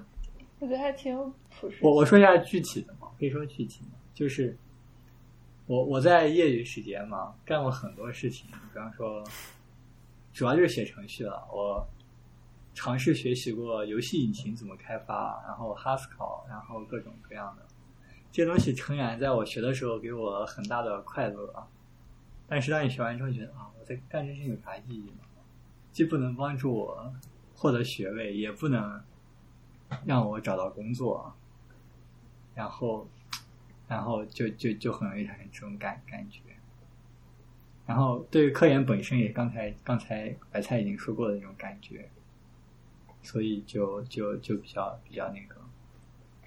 但是，但是我现在觉得越来越爽的是，不管我怎么换，嗯，其实其实我始终都是在做那么几件相同的事情，所以总的来说，我的大方向还是一直在坚持的。就是你原来以为他可能不能帮你找工作，但实际上可能以后还是可以帮你找工作的。我觉得不是不能帮你找工作，只是可能帮你找工作，你觉得没有那么理想，或者说你有更崇高的追求。嗯也许吧，我不知道是不是很像，但是我有的时候，比如说想一下我自己做的一些事情，我突然发现它里面是有一个主线，或者是有一个核心关切的时候，就会觉得哇，我是一个有历史的人，我好爽爽啊！对对对对对对，我现在也有这种感觉哦。这不是那个其中那个主线指的是什么呀？比如说，就是啊就是我我可以说始终跟写程序有关系，或者始终跟对对对对对有这种感觉。比方说吧，比方说哈，比方说，比方说我之前学了 Haskell 嘛，当时就完全是是是因为就是喜欢，没有任何实用价值。然后你你也知道，你学了之后不用，就会就会忘记，对吧？然后呢，最最近最近打通关空洞骑士之后，哦，我已经打通了，我现在享受它已经成为就是欣赏它里面的音乐了。然后我最近突然又又又开始对音乐产生了浓厚的兴趣，当然我以前也对音乐产生过浓厚的兴趣，并且以前也了解过乐理知识。那么，那么，那么我我我现在就这两天又进入了一个就是疯狂补习乐理知识的阶段，然后我就突然发现了发现了一本书，这本书叫做《The Haskell School of Music》，你会希望你没有听过这个就是。用用用 Haskell 来写音乐的一本书。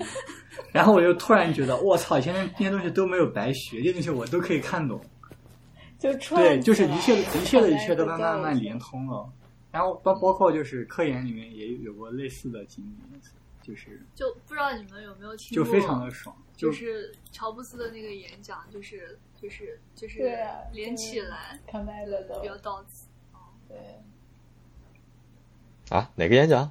可以，就是他有一个斯坦福的演讲吧，很有没有一个演是就是呃，他讲他的他觉得自己学这个没用，后来都对但是但是通常只有说你去，只有说到某个阶段，你突然回顾起来，你会发现原来这些东西都是串起来的。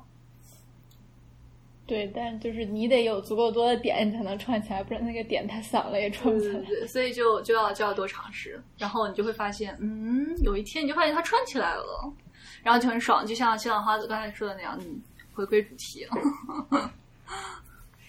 呃，你要这样说，我最近也有这种感觉，就是也不是完全串起来了，但是就是感觉突然开了一点点窍，但是感觉开完窍以后更大的深渊，发现自己其实我之前也有过那种感觉，就是就是我发现我我发现很多我我我感兴趣的东西，就是来来回回就是会会会重复，就是比方说对就是对个人幸福感的关注这种事情然后，然后就是音乐啊，然后要么就是了解。对对对，然后要么就是关于神经科学方面的东西，就是来来回回你就发现这些东西，然后你就发现好像我绕不开这些东西，好吧，那这就是我的一部分吧，对对对，我现在也开始意识到这一点。就这种事。嗯，让我们一起成长吧。收挺好。到了好正能量哦！我突然觉得，对我现在其实越来越正能量了。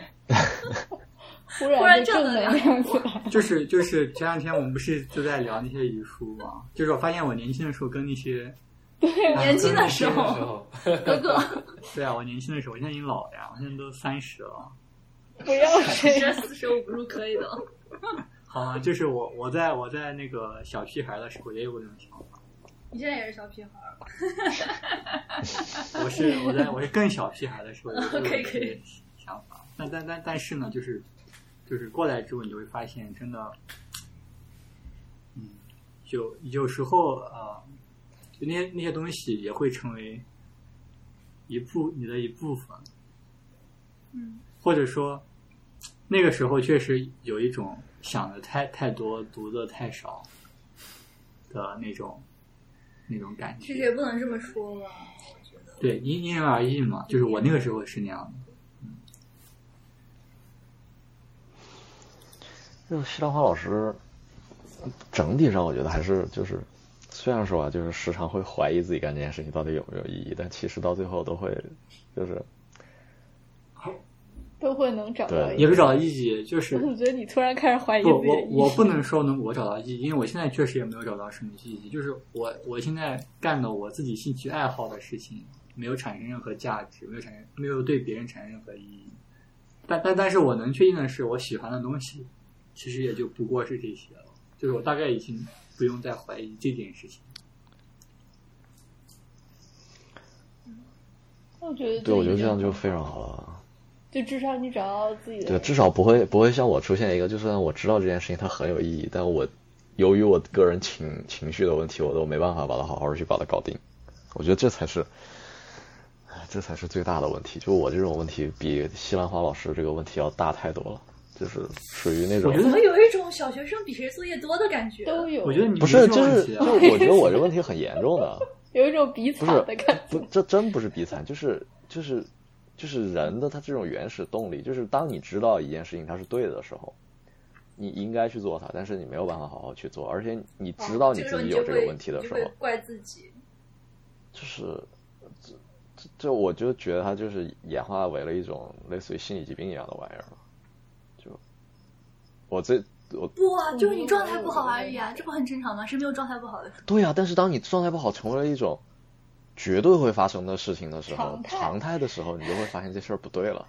就是你是就是你的正弦曲线的低谷是是那个上面的两倍的时候，是吧？对啊，而且它而且它一定会发但我。觉得这是因为古人天老师对自己要求比较高也，不是啊，是就是就就是完美主义给你带来的的就是那种。我觉得你你，我觉得你可以看一下心理咨询，不是说你你不是说你有什么，而是说而是说就是你可能会了解对这个东西了解，对对于你自己为什么会这样了解的多一点，虽然不一定会解决，但是你可能会了解的多一点。哎，我觉得了解多一点，我是一个对我来说，我是一个行走的心理咨询推荐机器。他也还是我我我我必须我必须得找到一个就你刚才都不接受人类有有限制这样的是哎，我我知道我自己的能力是有限的，只是不愿意承认而已。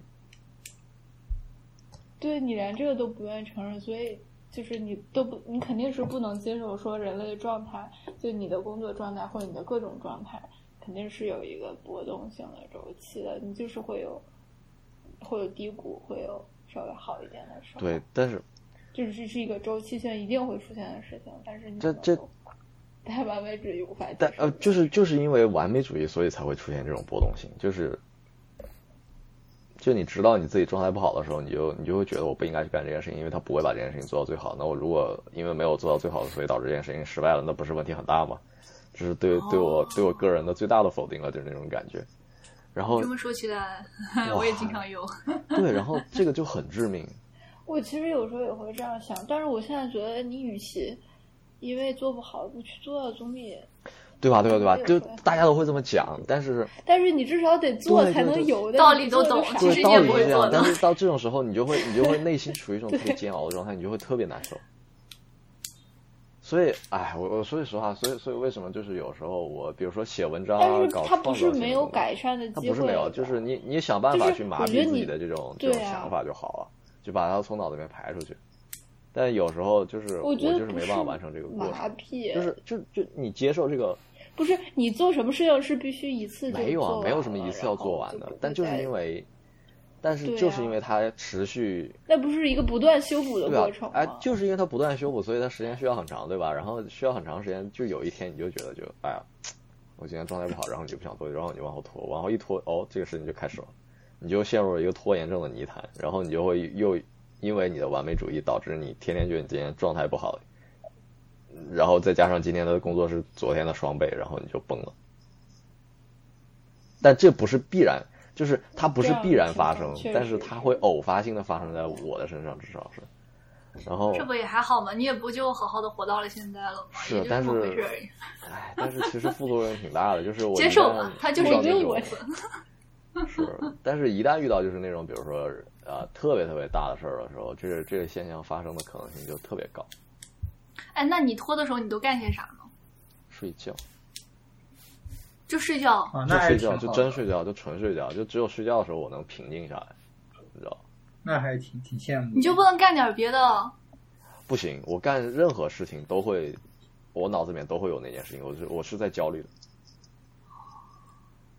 但是就就就这样焦虑，我都没办法把这件事情干，就所以我就觉得我有点问题，你知道吧？就虽然我也懂就，是总觉得我有点问题但。是我也哎，就所以就是我后来发现一解决方案，就怎么办呢？就你你你必须要让自己大脑里面那种就是抑制你去干这些事情的那种犹豫消失，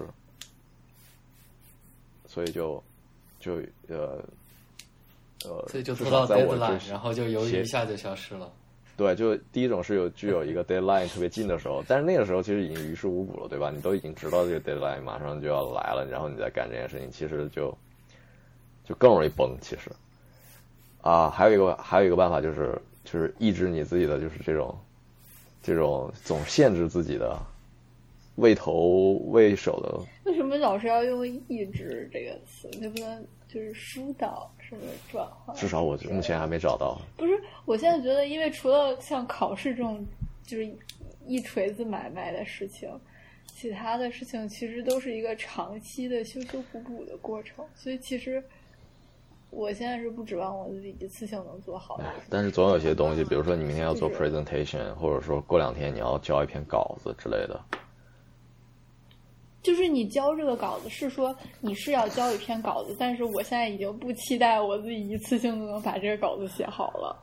就是我知道我肯定要改好多次，那我每一次都是一个不完整品，那可能就好接受。可能是吧。但是就可能我真是被逼的没有办法了，因为我发现我作业没有办法一次性写，就那就那我就设定我这次好，我不把它写了，可能压力开始的压力就会小一点。啊，我我我可能就在很多事情上就没有这么一个想法吧，对，也就是你真的如果是我写一个稿子这件事情，你就是要交的时候，你没办法，就是说你就就交一个半成品上去，对，然后就没就这就带带来了深层次的这种不是，你是设定你这一次开始写，你就要写到能交的时候啊，对你肯定最后是要交嘛，就是你知道你最最后这次一定你是最后肯定是要交一个完整品的东西出来的，然后你也不可能，然后他就就这么点儿时间，你就得把这事儿弄完，然后你你可能这个任务就给你搞的，你就就对吧？OK，所以不是 GTD 的吗？对啊，就没没就没有没有用，从脑子里面这件事情从没办法从脑子里面挤出去。就是 get things done 的一个核心的要求就是你要把你其他后面要干的事情忘掉，就是我忘不掉。他他就是一直处于一个对就是焦虑状态，就就就所以它导致了问题。不不，我觉得这个不是核心，我觉得核心是你要把它分解为一个个小的东西，然后你你现在就做这么一个小的东西就完了。对但是有些时候我也觉得是要分解。就是你没办法时候没办法分解，你不知道该怎么分解，因为你都不知道这件事情该怎么办。我觉得鬼之前一直在强调所以所以所以就人就崩掉了。这时候怎么办呢？就后来发发现一个办法，就是喝酒。为什么喝酒有用呢？因为喝酒以后我我就我我就爱咋咋地了，你知道吧？人就可以，那你那那你爱咋咋地说可以对就可以开始工作了。但是太棒了，太棒了。但是那你这问题已经解决了呀？但是这不是一个正常的解决方案，你知道吧？哎谁还谁还没点不正常的？不需要正常解决方案，解决不错了我觉得不正常挺好的。对啊，有你你解那个时候就是处于一种 爱咋咋地状态，你知道吧？你你做出来东西就就属于是一种就糊弄过去那种感觉。可是我觉得我拖到 deadline 也是糊弄啊，就早点就是，开始。所以我就特别，希望，就你还有改的空间嘛但。但但但就你还有改的空间，你不要老觉得自己就这样了，就还有就是你做你做一个事情，不是说你你开始做，然后就不要就不能回去改了呀，就你还是可以重不断的重构它。但哎，但是就是就很希望自己不需要再通过这种方式来解决问题，就希望自己能能正常的去好好的把一个东西就是把它分解了，然后好好去把它完成，别老出这种问题，就是很蠢，你知道吧？就感觉就像这个人不成熟一样。其实这个这就是其实鬼人家的这种心理 才就是使是他就是一直违违法正视正正确看待这件事情的一个根本。有可能，有可能。哎，我觉得挺挺所以说，你说像我这种这种类型的人，对不对？就是也真是在社会分工里面，就可能天然处于某种劣势。不会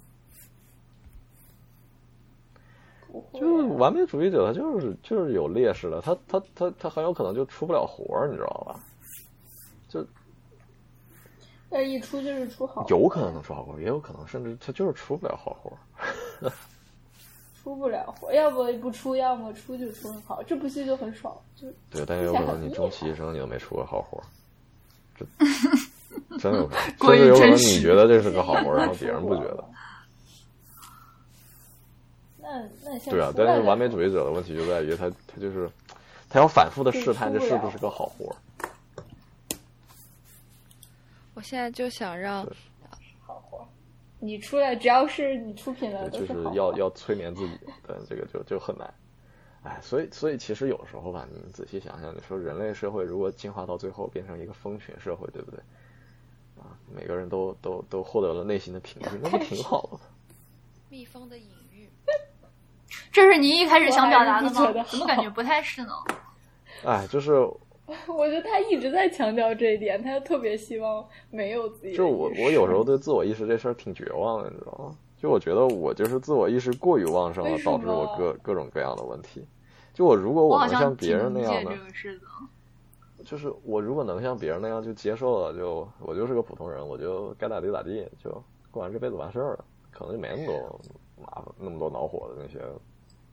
好就是我你说这个的时候，我就特别特别想起来，就是我我我特别希望就是世界末日到来的时候，就是我觉得这种心理是有相似之处的，就是实际上就是你控制自己控制的太累了，完了你就想完事，我要是能不控制自己就好了。对啊，你你想想，我现在人生最大的爱好是睡觉，我最大爱好是睡觉。你能想象吗？一个人最大的爱好不是干一件事情，是睡觉。就是你想对啊，就逃避嘛，是就觉得很很，就是一起不来玩动想面对你森堡，现在的就是就觉得就觉得没意思，你知道吧？所以所以才会 一起来玩动物 party 吧我发。我发现我前段时间就是绝大多数的时间都在用来睡觉，就不想不想学习了，就睡一觉就白天也在睡，最后会发晚上也在睡现睡觉就是这个世界上最快乐的事情。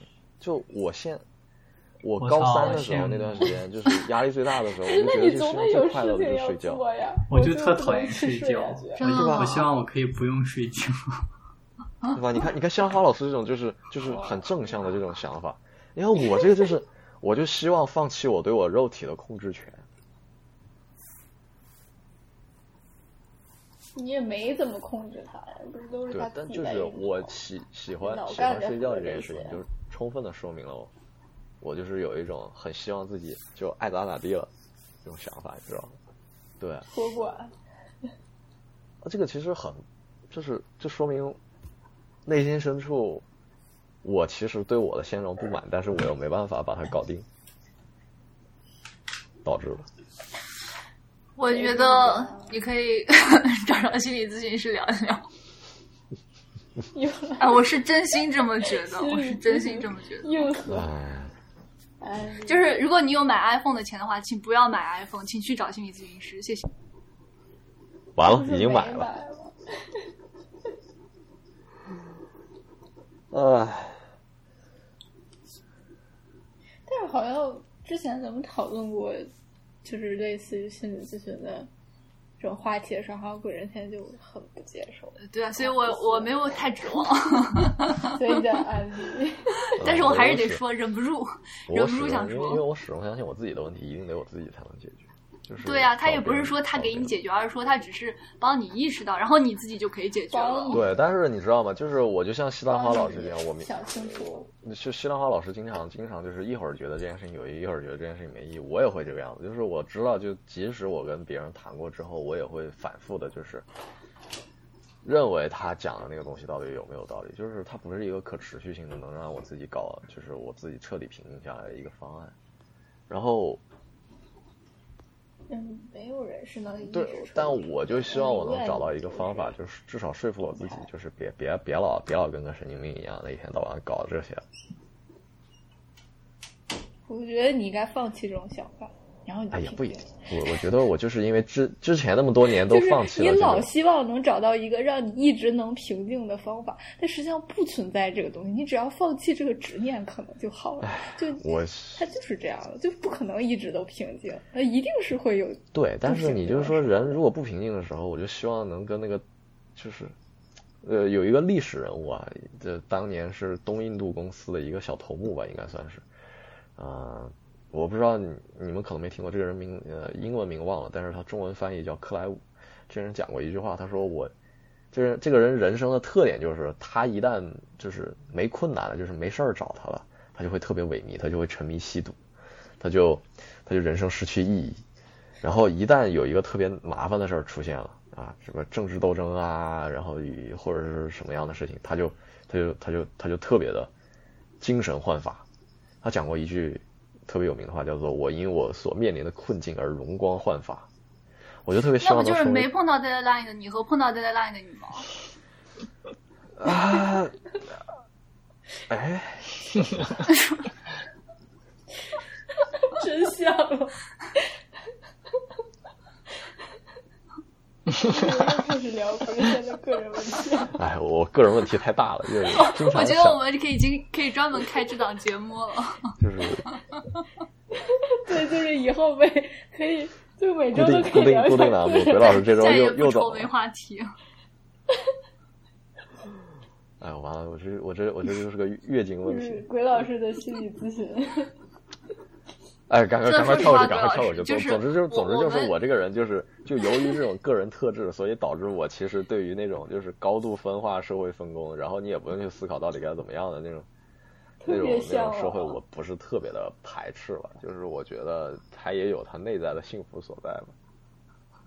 嗯，真的，鬼老师，就是我我认我认真严肃的说一下，就是 就是为 为什么严肃认真不起来？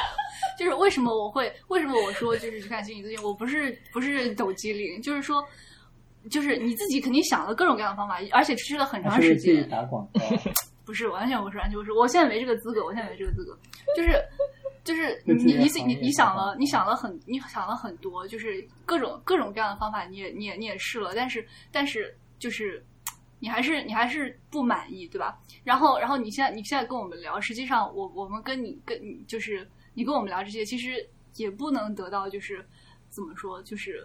什么改变？就是每次我们聊完之后，你就你都会发现，就是你跟我跟我们聊了之后，可能暂时的，就是呃呃，你跟我们聊了，然后就你你自你自己心里面对这个问题，可能你你把它说出来了，就是好像更清晰了。但是我们也我们跟你说了这些之后，包括花花老师，包括刚才我都都跟你提了一些呃所谓的解决办法，但是你其实知道，就是你就是。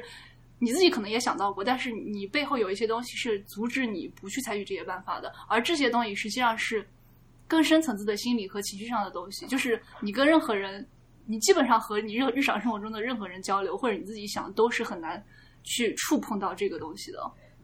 只有只就是心理咨询是我想到的唯一方式。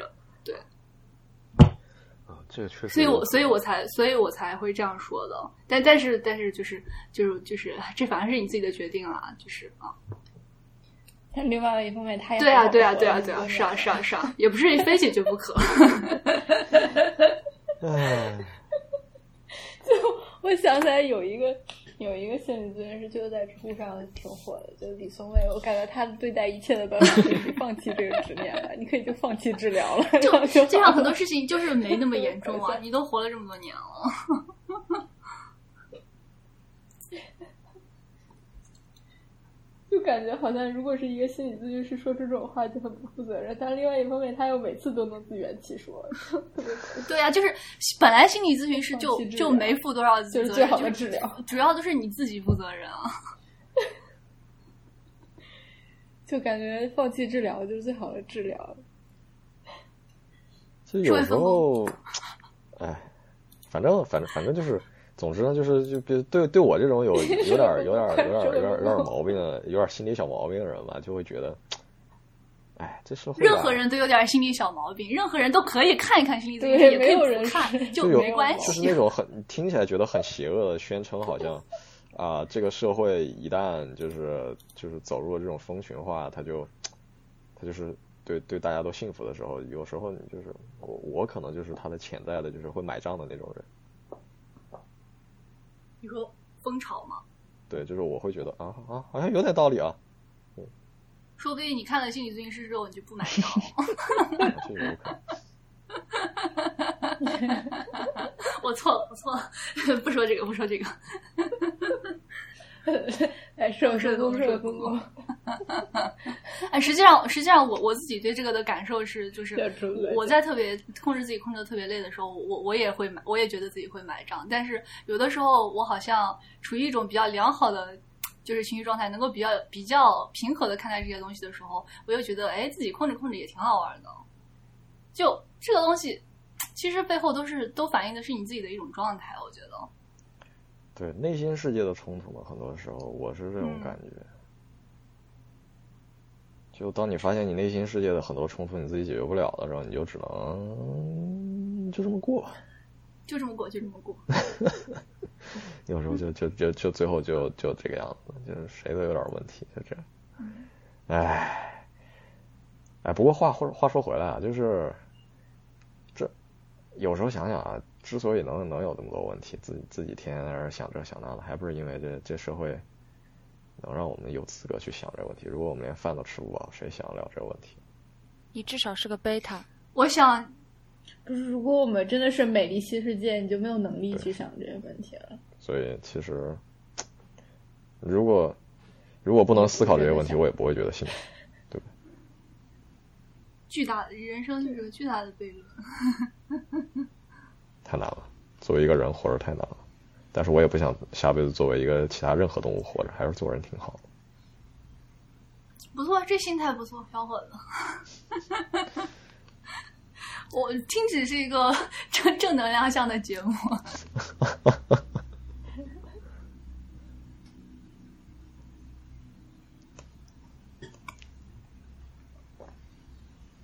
突然忘记主线是什么，嗯，主线我说说一说呢？美丽新世界，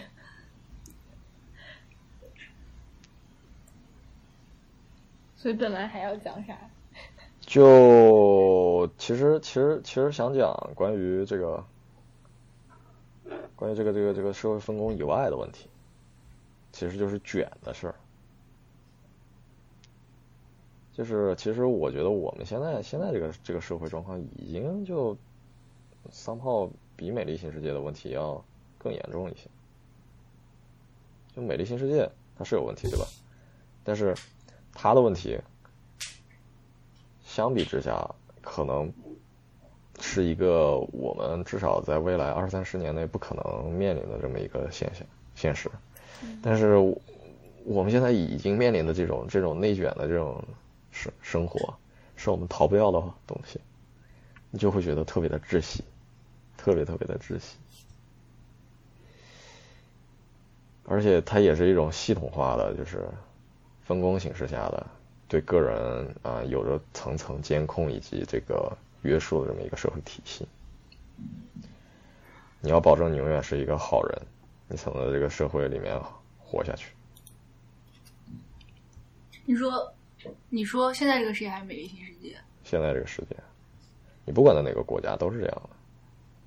就你总要论证自己是一个社适合社会的人，你才能够就是比较自然的在这个社会上面活下去。也可以不自然的活下去。啊，怎么怎么怎么怎么怎么不自然的活下去？呃我就是我前几天看了一个东西嘛，就是嗯，应该算是纪录片，就是日本有一对就是夫妇，他们从可能从中年的时候，就是一直到老年，他们生活方式就是呃自己种各种各样的吃的。啊，但不过他们住在镇上，有的时候会去交，会会会会花钱买一些就是就是别人做的东西，但是，呃，他们基本的生活方式还是自给自足，就是吃就是吃的方面，然后然后。对对是这样，就就前期你得先在日本生。呃就不一定不一定不一定，嗯就是 啊？为什么？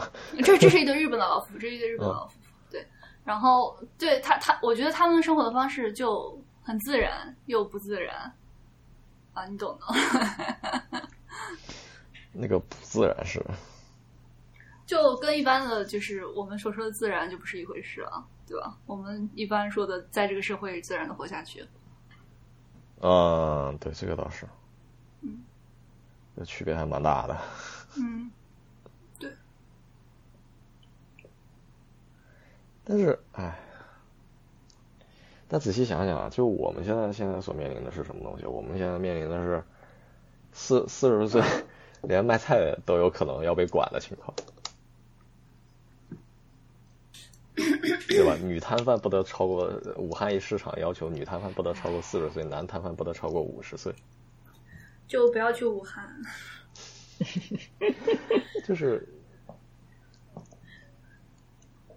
你真的当然不会去卖卖菜了，但是你会觉得卖菜就是我这辈子最就是我我可能啥都干不了了，我至少让我自己能活下去吧。然后你发现啊，这都不行，这时候就要反对这个规定。可是反对有用吗？我觉得不反对，我觉得当。社会发展的越来越那个，对个人的掌控越来越精细的时候，可能就就很难反对了，真的越来越难反对。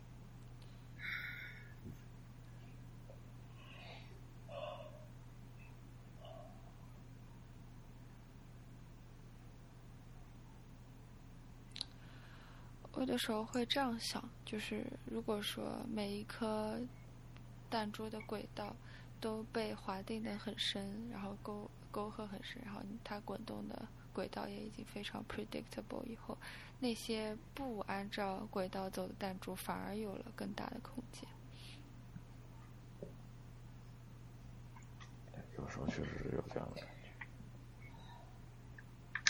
是有更大的空间，但那些空间里没有我什么东西啊。去去撞别的弹珠，你是可以下跑，它反而可以有更大的空间。就是大家胆子都好小啊，嗯，对，是的，其实，唉，我操，这个话说的好好好牛逼啊！我感觉这一下一下就就就就是这就是那个最核心的原因，就是大家胆子都好小。反正至少我觉得我就是这样的，我就是胆子小，所以 人本来对于未知和风险就是拒绝的呀，就很正常。对啊，因为身上的其实是我们有的东西太多了，我觉得就是呃，资产阶级是不会放弃自己的地位的。那同样的，你自己有的东西，你是不会那么容易放弃的。那继续同样的，作为一个收藏家，对不对？你的经历和你的知识，你一定是想收藏起来拿来用的。所以，其实很难跳脱出你自己所有的轨道。就是其实也不想跳 啊，是吗？啊，你想跳吗？呃，其实也不是很想跳。对啊，对啊，对，就是这么回事。哎，但是不都说，如果一个事情就就是一个环境或者一个轨道不好的时候，你还是会想就逃离那个轨道。我我是可能想所以说的我是一颗弹弹的蛋。但其实核心原因还是就是，哎，人们总还是有时候会强调，就是你自己的兴趣啊所在，最好不要变成自己的工作，因为你会发现它会把你的兴趣毁掉。那这种情况下，就其实其实说明的是真相，其实是就是你想从事的东西跟你最后能干的，其实区别还是很大的，就是你没办法过得很开心。主要是有工作压力。哎你刚刚说的那件事情，其实我现在还不能很好的体，啊，怎么了？就是我现在还是梦想，我以后就是工作就是我喜欢做的事情，嗯，但但说不定一尝试就悲剧了。他肯定会就是就是哎，毕竟毕竟这么说吧，就是喜欢干的事情，他就是干事情而已。但是工作它就不只是你要干这件事情，你还有其他的事情，就是他除了压力，对，就是你不哎，有时候甚至不止经济压力，你可能甚至就是社交社交圈子啊这些，就是你的工作环境让不让你开心，都会有很大程度上影响。这个就完全看运气，很复杂一个问题。很有可能就是你最后就变成了我，我其实对我干啥不重要，但我的就是我工作环境一定要友善。你甚至 我觉得我就是这样就挺好，就是，就可能你干啥不重要，但我觉得关工作环境很重要。就这种追求不一样了。然后等到可能比如说金融危机的时候，我们又变成了干啥都不重要，钱也不重要，有事儿干就行。能让我把每个月房贷 还房贷还了就行。就就就就就就就人生人生就是就是这样周期性的震荡。然后你身上就背着这个社会给你的各种各样的束缚啊，你你要做一个好人，你有信用记录对吧？你你有房你有贷款啊，然后你你你要一直交着社保，然后反正就就是你你越长大，你越是深深的嵌入在这个社会里面，然后即使这个社会没有美丽新世界那样的，就是一开始把你选育成什么样的人，他到最后。你到最后，你也你也就是成为了这个大机器的一个小部分，你也失去了任何反抗的能力。很多情况下，活着真的好而且随着随着这个社会体制的，就是它的发展越来越完善，你是跑不出去的。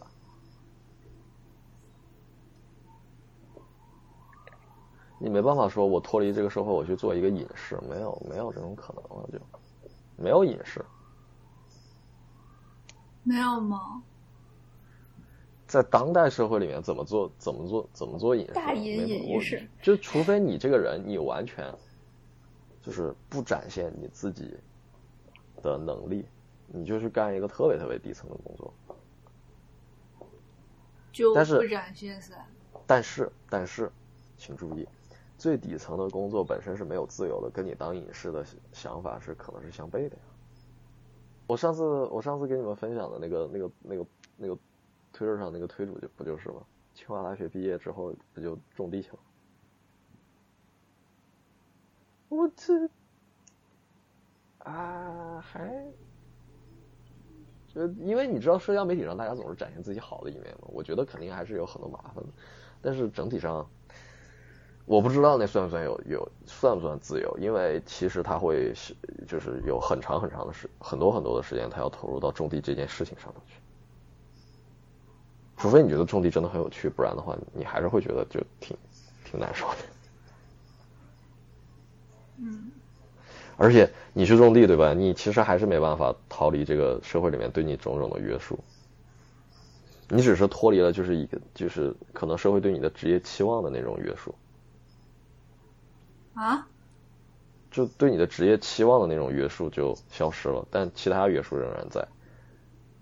就职业期望的约束，就是你总是希望自己作为一个中产阶级能够固守自己的中产阶级的这么一个社会地位，然后你总是需要一个消以，就是总是被消费主义所绑架，你需要你需要一些奢侈品来装点自己的生活，啊，以达到能跟你就是身边的人达到一个社交的。呃，平等社交这么一个目的，你需要，你需要去参加别人的婚礼，交上红包；你需要去参加啊别人的生日聚会，可能也是互相发发红包，然后或者喝喝酒、吹吹牛。就是这这种这种事情，一旦你选择，比如说你去种地，可能它就没有了。你从这些事情里面可能就解脱了。不是你不选择种地，你也可以不去参加。但是他可能就对你的你在城市里面的工作坚守一个作为中产阶级的社会地位，他就可能会对你。造成一些副作用，就是你不干这些事情的话，又想起叶子老师说的胆子太小了。对呀，就不这跟你做什么没有关系，你不去符合社会对你的期望，这跟你做什么工作？但是社会对你的期望跟你做什么有关系啊？就是，就是呃，如果说就大家会赞扬你。对对，就是你如果做这些事情，大家就会赞扬你，就会认可你，就会觉得你是一个，就是跟我们一样的人，就大家都都能很上去。对，但是重要吗？为啥要不？如果你选择去种地了，你一样可以跟这些人好好天天聊天，别人还会觉得你特别不一样，会会觉得你很有趣、很有意思，这些这些社会压力就自然自动消失。但是如果你是一个依然干着一个白领工作的人，但是你不去参加任何这种社会活动，大家就会觉得你这人合不合群，你知道吗？然后就会出现负面的评价。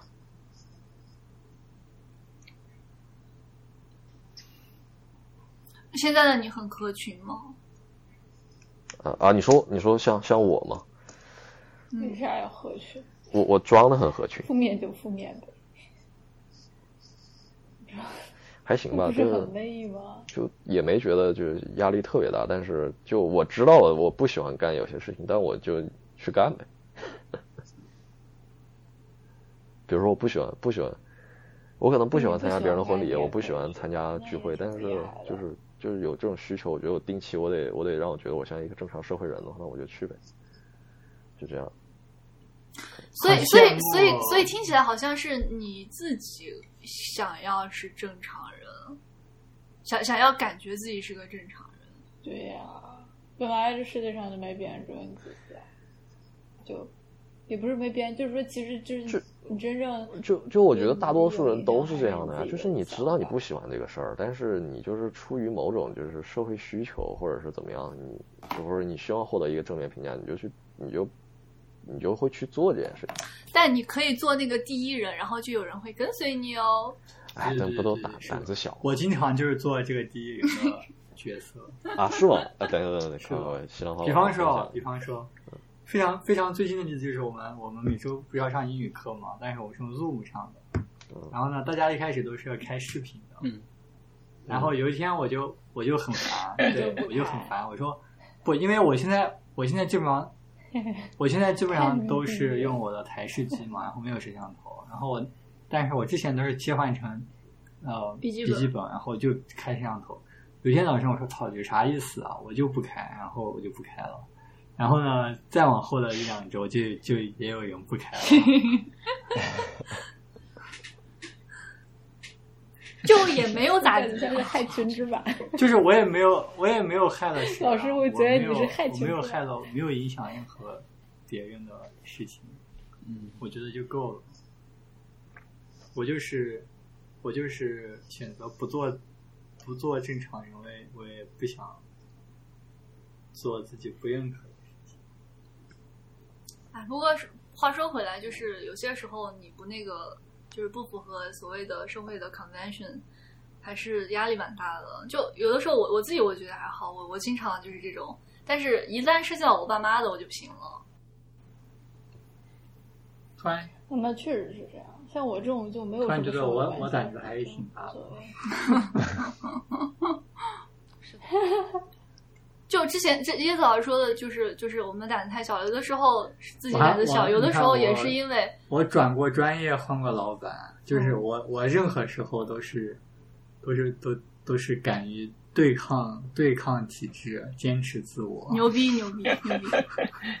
我接着说从完了，来都不安分。我接我接着说完，我接着说完，就是有一部分原因就是就是怕，其实是怕失还有失去一些你你觉得比较重要的东西或者重要的人。就比方说，比方说给人听，他会呃肯定要考虑就是自己女朋友啊之类的，就是对吧？就有有的时候，他不只是不只是涉及到自己的问题，然后然后就就承担的压力就变得很多很复杂，就胆子自然而然就小了。还是社会关系。对对，就是社会关系了，就是社会说白了，说白了就是你们就呃不是，就是说白了就是就是拥有的比较多，然后你就不想承担风险。哎，其实我觉得有时候也不是，如果你就是你，它有一个临界标准嘛，就是你只有那种就是你拥有这个这个东西也不是特别多，但是有点儿的时候，你才会畏首畏尾。如果你拥有特别多，你就也无所谓，也是，对不对？就会产生那种产阶级。好像是是是，就是中产接近呃中等收入陷阱。哎，所以就是就是马克思讲那句话真对，就是小资产阶级具有这个反革命性质啊，投降性，对对，光脚不怕穿鞋的。哎就是这样。那没有办法，就是你有点儿，然后你也不是说你完全没有，这种才是就是最，就是最容易妥协的人。哎，说说真的，我还真的没有觉得我我我转专业会有换老板，我有我有感觉时间浪费了。就是我觉得我只是觉得我我转不转专业，我那段时间也也是浪费了，就没有不也也就也也不是说就是你有没有那个，我觉得这是一种经历，就是我觉得挺爽的。对对对，这样的。挺好的呀。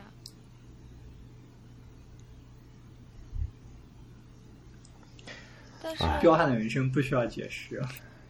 就我觉得可，以这么讲了。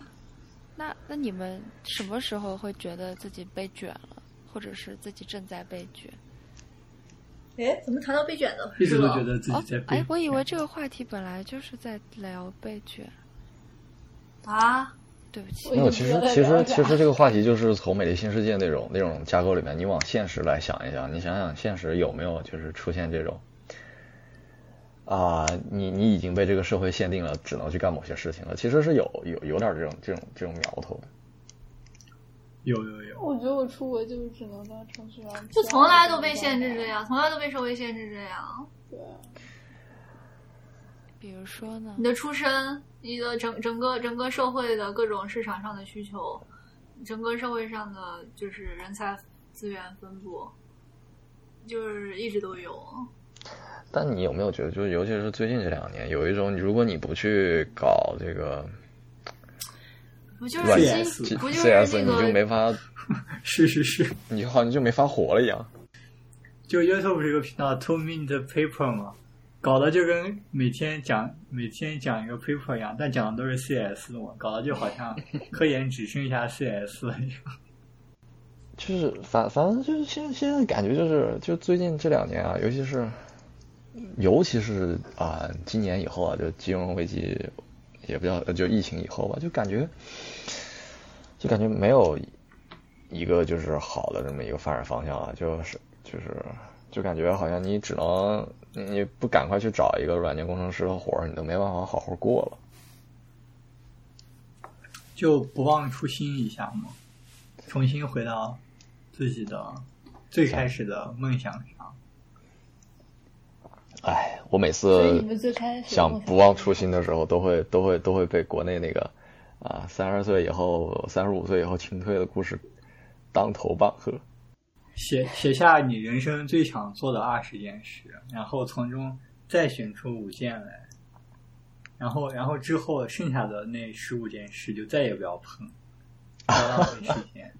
然后，然后然后那那五件事里面，你可以再排个顺序，然后然后然后以一个优先级来干。第一件事情不干不行，我就搞第二件事。我现在就是这种心态。所以你的前五件事儿是什么？嗯，我告诉你，我前段时间看那个游戏方面的，呃，就是介绍游戏发展史的纪录片《High Score》，就里面有就有讲了，我就觉得挺挺有毒的。就是现在的这种游戏工业里面，就是啊、你只有两条路可以选。第一种，你是参参加这种大企业去做他们的年货游戏，就是那种很平庸的，但是大家所有人都喜欢的那些枪车球。另外一种就是加入加入独立游戏工作室，去承受很大的风险，然后做一个你喜欢但可能不是所有人都喜欢的游戏。那后一种的话，就会就是你的精神压力会比较大，就是你你会有失败的风险。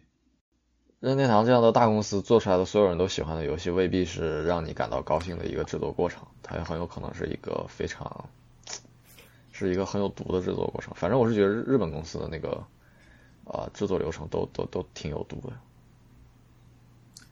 我觉得思路不能是这样的，就是，就是如就是就是你你不做一件事情，你有一万件理由不做，但是但是你要是要做一件事情，你真的要做一件事情，是要排除万难，没有条件创造条件也要做的。只要一个理由就可以了。对啊，你不需要就是分析所有的形式，你只要刚说的那件事情，在做科研也是一样适用的。啊，对啊，对啊，对啊，对啊，在任何行业都适用，就是就是你不需要考虑，就是哎，就是一个 average person 在这个整个世界中，就是呃，就是就是整个世界的大环境怎么怎么样，你不需要分析那么多，你就只看，你就只看自己，就是我有我有我我我现在在什么位置，我有多想做这件事情，有哪些可能性，我能不能承担那我我能不能承担那个风险，我愿不愿意承担那个风险，完了。嗯，这仔细想起来，哎，倒也是。就是就是很多时候我们都都都都都都会都会去分析这种各种各种社会形势啊，各种各种各种什么，就是就是有的时候我会觉得就是是会会有一种就是给自己给自己找理由的这个，但不但是肯定不只是啦，但是我会觉得有这么一种，对，就是给自己我自己也会，对，会会会在会在这个里面，但是但是但是实际上有的时候我们活得不够酣畅淋漓，就是太胆小了。就是其实跟想的太多也有关系啊。鼓掌！我觉得，我觉得白菜老师这段话说的好好啊。就是如果如果我们如果我们接受了自己自己有很多限制，就是就如果我们接受了就是自己自己确实是呃比起来过得酣承担风险的酣畅淋漓，更倾向于就是就是走一条稳妥的路，我们就接受自己不能酣畅淋漓，就是实际上也会开心一些。如果我们既想酣畅淋漓又不想承担风险，我觉得在任何时代可能都是不太可能的事情。我我想了一下，可能我就是不想开心。我觉得酣畅淋漓可以，不是就只是在比如说工作选择上酣畅淋漓，就是业余也可以酣畅。对对对，不代表说你选了对一个一点儿都不酣畅淋漓的工作，就不能过得酣畅淋漓。对对对对对。所以说，就是对这个的确实现方式还是挺多元。对，我其实没有太指望我自己工作能很长一点，我觉得任何一个工作肯定都有很不好的地方。工作，哎，工作这些东西往往就更多的是那种使命感吧，就是你觉得你自己做这东西挺有意义的，然后，啊、就算有很多它不好的方面，你你还是会努力推进这件事情，然后把它完成。其实这是我觉得最理想的能达到这样一个程度就行。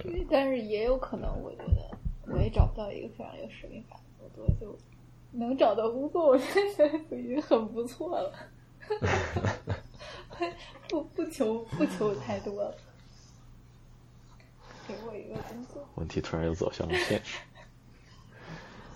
OK OK OK，哎，最后最最后最后扯回来讲两句，我觉得这这一期又被我给带偏了。我天天，我觉得可能是，哎，两两周没录，我又开始自己有问题了，又开始想讲了，就是我以后是不是该取个绰号叫自我暴露狂？没有，不不不我觉得不好，我觉得不是被你带偏的。是被我带偏的，打岔小能手。大家都有责任。偏偏挺好的，偏偏挺好的。嗯，我我发现就是就是可能可能跟跟我们我们就是这群人目前所处的这个大环境的情况有关系，就大家都都觉得焦虑点就过得并不是美丽新世界，对，挣不了钱。我我们的核心焦虑都都不是这个，我觉得也挺，就跟反正就是也不是说没有，不仅是我们的核心焦虑，大家的核心焦虑，很多人核心焦虑有价值的东西，虽然偏题了，但不重要。哎，我觉得，我觉得能让一个人快乐的东西，除了艺术就是科学。就是那你就宏大的搞艺术或者东西是吧？科学。我觉得其实你仔细想想，你写程序也是也是一种科学，对不对？还是挺开心的。开心，对，是的。哎，但就就是把标准放低点儿吧，别别，就是人人不能自我要求太高，自我要求太高，有时候反而会痛苦。这标准放低点儿，没灾没病，平稳的过一过，就像我们父母辈那样，对不对？最衷心的祝愿一样，就是我希望你没灾没病的过完这一辈子就好。嗯，这可能就是他们从那个多灾多难的年代过来里面最大的人生智慧了。我们要停止录音。嗯，我们有可能，随就是我们在这个年代成长啊，我们想要的可能比他们更多，对吧？所以，所以也也从侧面带来了这个成为奋斗逼。我觉得我们可能选择也确实比他们要稍微多那么一点点。嗯，就是就是我，但我我不是说就是这个选择多，就是就是就是怎么说呢？就给我们就是必须要怎么样，就是做出多大的成就，就是给出一个理由，而是说。就是在在在我们有的选择里面，我们可能不一定选就是能取得的成就最大的那一个，但是你可以选那个让你比较开心一点的那一个。我打个岔，我们就我？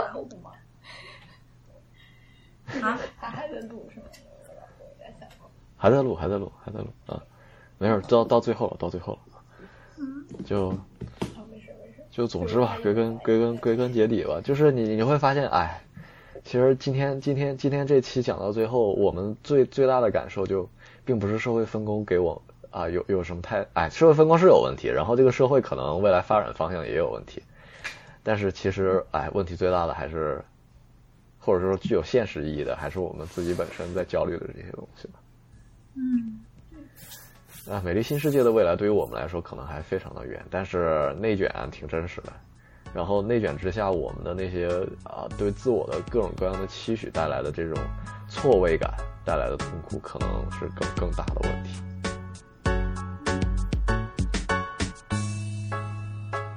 对，那今天今天先聊到这儿。